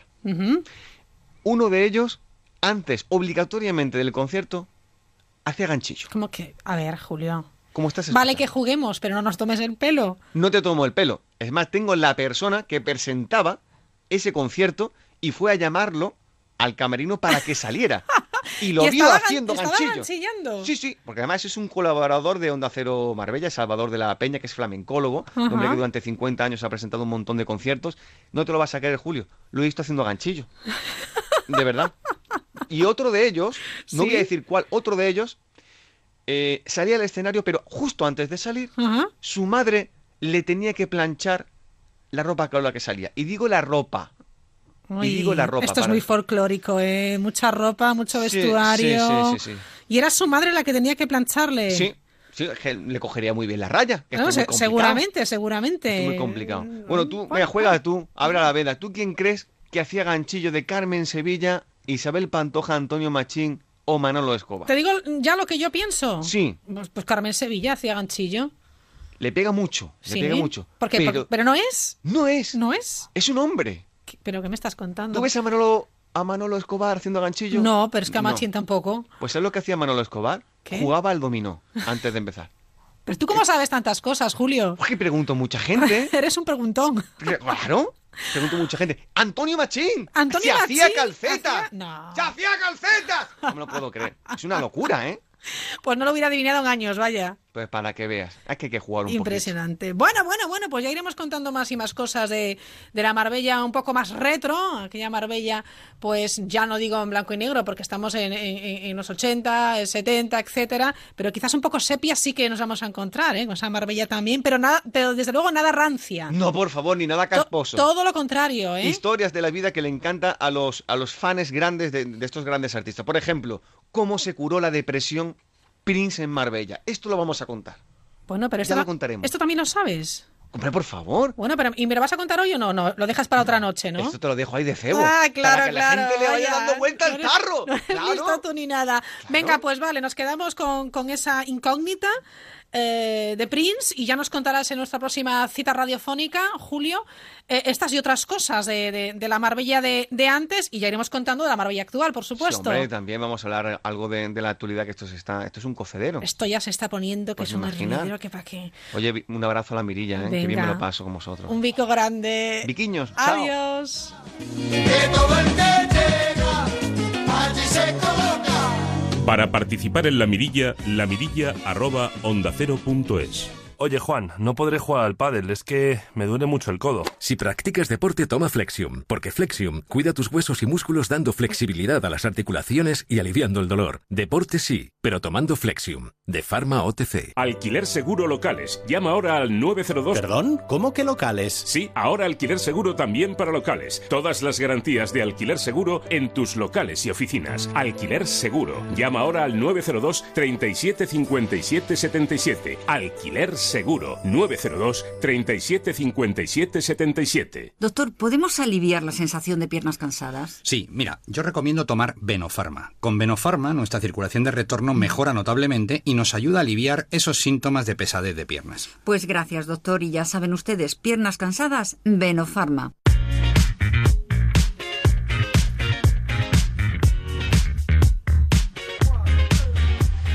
Última cita de, la jornada de esta noche de verano es con un gran compañero que tenía muchísimas ganas de saludar. Eduardo Yáñez. Edu, ¿qué tal? Buenas noches. Buenas noites, buenas noches. ¿Cómo estás, querido compañero? Encantado de poder eh, compartir unos minutos de radio contigo aquí y asomarme a la mirilla, de verdad. Bueno, eh, después te escuchamos a las 4 de la mañana. Si aguantáis, eh, yo estaré ahí, de verdad, para contaros más cosas todavía. O sea que... Es genial, Edu Yáñez, de domingo a jueves, de 4 de la mañana a 5 y media, en Déjame que te cuente. Eso es. Y la verdad es que siempre lo que nos cuente Edu tomamos muy buena nota, que son unas referencias muy buenas para sacarle partido al verano, ¿verdad? Sí, eso es lo que intentamos, ofrecer alternativas, porque el verano nos deja mucho tiempo libre. ¿Y qué hacemos con ese tiempo libre? Pues vamos a aprovecharlo. Yo, yo tengo algunas sugerencias hoy. Seguro que sí, y, y además salpicadas por distintos lugares que me gusta, que me gusta muchísimo, y creo que hoy arrancamos en Bilbao. Sí, porque fíjate, el Museo Bellas Artes de Bilbao muestra a partir de mañana, además, por primera vez en España, porque viene de París, la colección de Alicia Koplovich, Grupo Omega Capital. Una exposición que puede verse desde este viernes. Una colección inédita que recoge 90 obras de artistas como Goya, Van Gogh, Picasso. La representación de lo privado y de lo íntimo, dicen los entendidos y sobre todo la comisaria. Y la iconografía femenina que se convierte en el tema central de la exposición. Es la primera exposición del director del Museo Bellas Artes de Bilbao, Miguel Zuaza, en su segunda etapa como director. Y se mostraba muy agradecido por la deferencia que se ha tenido con este museo, porque recordemos que es el primer museo que le va a tener en toda España. Y fíjate lo que decía. Es, como se ha dicho, la primera presentación de la colección en, en España y también mi primer proyecto en esta nueva etapa en la dirección del Museo de Bellas Artes de Bilbao y sé apreciar en lo que vale el personal gesto de amistad que supone la oportunidad que se nos ofrece al suceder a París en este camino de reconocimiento público de eh, su colección. Ampliada ahora con un amplio grupo de, de nuevas obras, 38 para ser exactos. Casi nada. Y hay que recordar, Raquel, que esto es importante, que hasta hace poco estaba en el Museo del Prado y ahora ha vuelto a casa. Qué bien, qué buena noticia para, para poder disfrutarlo también Sí, sí. el Museo de Bellas Artes de, de Bilbao. Háblanos un poquito también de, de la noche que tanto nos gusta a ti y a mí. Nos gusta, pero a mí me gustaría llevarte de la mano a un museo de noche, eh, y porque los museos tienen vida nocturna. Y además, eh, esto nos lo demuestra un fotógrafo, Fernando Maquieira, que ha invertido siete años de su vida en fotografiar de noche las principales pinacotecas del mundo. Y ahora podemos ver el resultado de todo este trabajo en la sala tabacalera de Madrid. Algo más de 50, hay que, hay que recorrer 50 museos. ¿eh? ¿eh? Bueno, yo eh, le preguntaba, hablando con él, si se ve muy diferente el arte de día Ah, o buena de noche. pregunta. Y mira lo que nos dice. Pues mira, eh, lo que es el silencio de las salas y la penumbra en la que se encuentran los museos cuando se apagan las luces de exhibición, eh, al final son como unos ingredientes en los que mm, te, ayudan a conectar de una forma más directa ¿no? Eh, con las obras de arte. Las obras de arte se comunican contigo desde esa intimidad eh, y sus eh, mm, las aportaciones que hacen, ¿no? Como el conmovernos o el comunicarnos ciertas ideas, se hacen mucho más evidentes y directas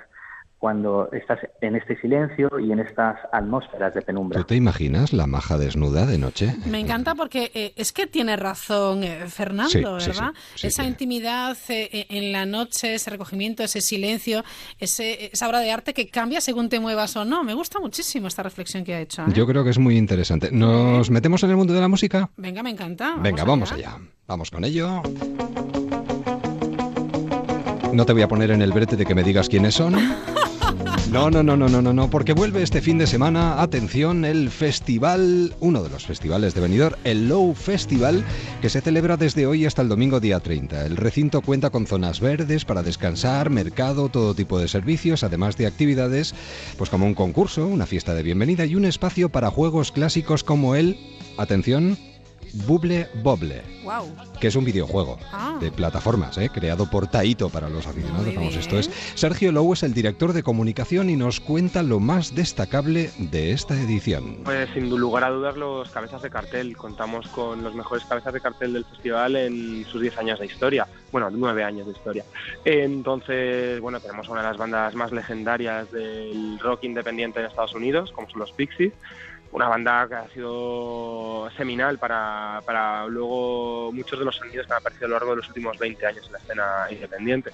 Y también contamos con Franz Ferdinand, que es otro de esos grupos que han creado escuela ¿no? en los últimos 10-15 años y que han sonado en los mejores clubes de Europa, han dado algunos de los mejores conciertos de los últimos 10 años y es un placer tenerlos en el Low por primera vez en cuatro años en, en España. Bueno, lo que suena de fondo son Lori Meyers. Me ¿eh? encanta, sí.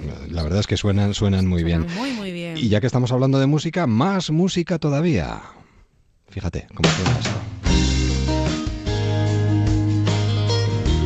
Vamos a ponernos en situación. Además, yo creo que esto a estas horas, eh, imagínate un marco natural a orillas del Duero. Mm. ¿eh? Con el mal, río ¿eh? cerquita, eh, No mal. escuchando además el sonido del agua y esta música de fondo. Eh, hablamos de Enclave de Agua, una cita que ofrece todos los años un programa de gran calidad y que reúne a primeras figuras, además de ofrecer pues muchas actividades complementarias, entre las que destaca, aparte del comer y el beber, el mercado de artesanía, distintos talleres y jam sessions. El festival Comienza sus actividades por las tardes, a última hora de la mañana y durante el mediodía. El enclave se desplaza desde el río a varios puntos del centro de la ciudad con los conciertos Bermú. Y Víctor Frutos es su director. No tiene desperdicio lo que nos cuenta. a lo mejor los grandes nombres eh, no, no los vas a ver, vas a ver nombres desconocidos, pero con muchísima calidad, ¿no? Y en muchas ocasiones nombres que vienen por primera vez a España, ¿no?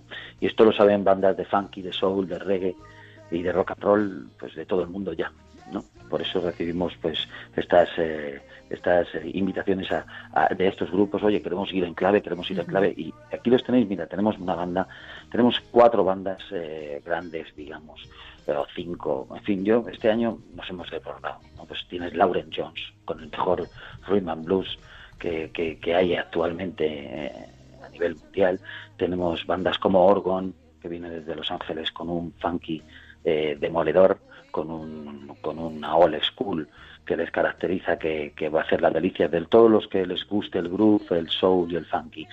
Tenemos una banda el primer día, Robert, de Robert, and the Half Truth, que es espectacular, sencillamente. Yo creo que es uno de los mejores cantantes que han pisado o que van a pisar eh, eh, el escenario de Enclave de Agua. Tenemos a la veterana banda de Bell con la impresionante Lisa Pecaula al frente. Tenemos eh, The Pimps of Joy Time. Suena bien, ¿eh? Vaya programa y qué labor de producción. Sí, ¿eh? total, total. Eh, dices la del enclave de agua. Sí. Eh, sí, sí, no, yo creo que vamos, la verdad es que se, se lo están se lo están trabajando mucho y así tienen el léxico, el éxito que tienen. Por cierto, más música, ¿qué te parece? Eh, yo creo que esto también hay que escucharlo. En otro enclave muy muy especial. Un auditorio natural, el de Lanuza. Son los Crystal Fighters. Eh, bueno, eh, ¿qué, qué podemos decir del Festival Pirineo Sur que se está celebrando estos días? Qué maravilla, qué lugar y qué música más buena, ¿eh? Sí, sí, sí. Bueno, pues por ahí han pasado. Fíjate, Imelda May, Los Coronas, Muchachito, Diego El Cigala, Franco Batiato, pero como los más importantes, ¿eh? Sí. Y todos ellos alrededor de ese festival Castillo de la Insa. Bueno, pues Crystal Fighters encabeza la noche Viva London, que se celebra mañana y que es como una especie de festival dentro del propio festival. Y el escenario flotante es como para dejarte llevar, de verdad.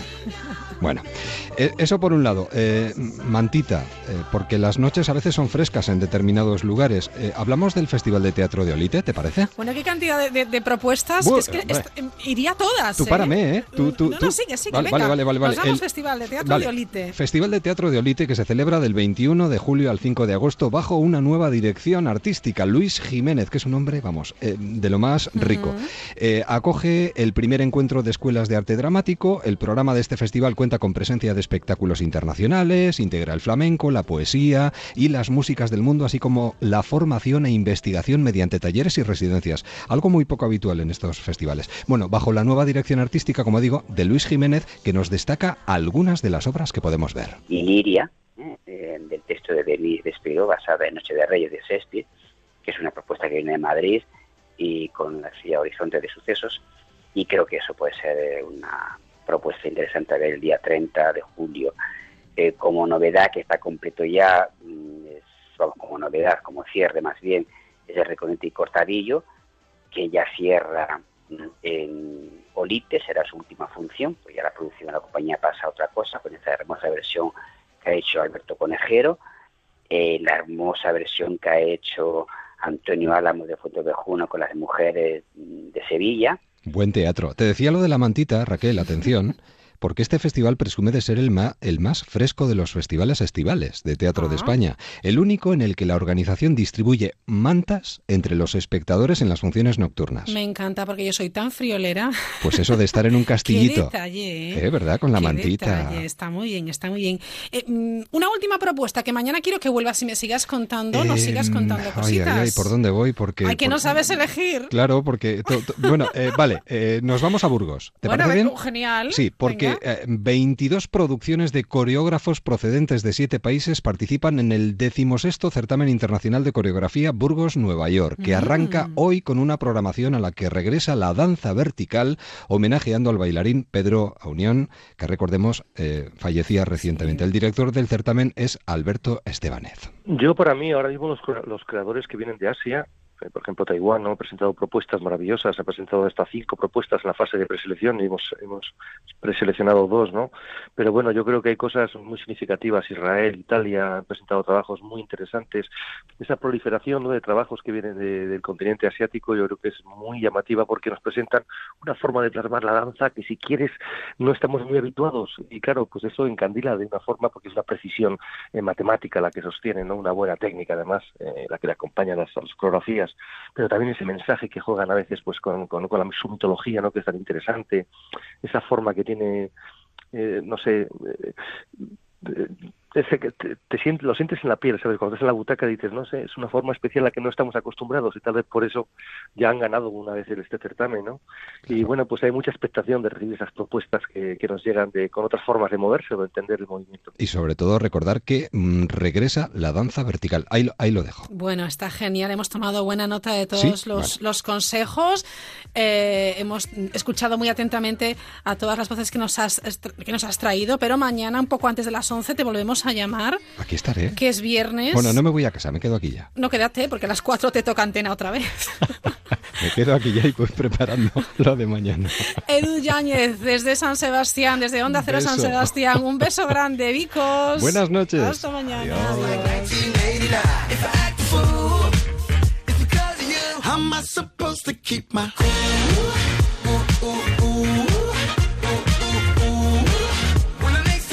Y casi casi sobre la campana nos vamos eh, despidiendo. Enseguida el equipo de la Brújula les cuenta lo que ha pasado hoy en España y en el, y en el mundo. Y un poquito más tarde, ya saben, el deporte. Como siempre, les deseamos eh, una feliz noche y mañana a la misma hora, a las 9, las 8 en Canarias. Que disfruten de esta noche de verano. Hasta mañana.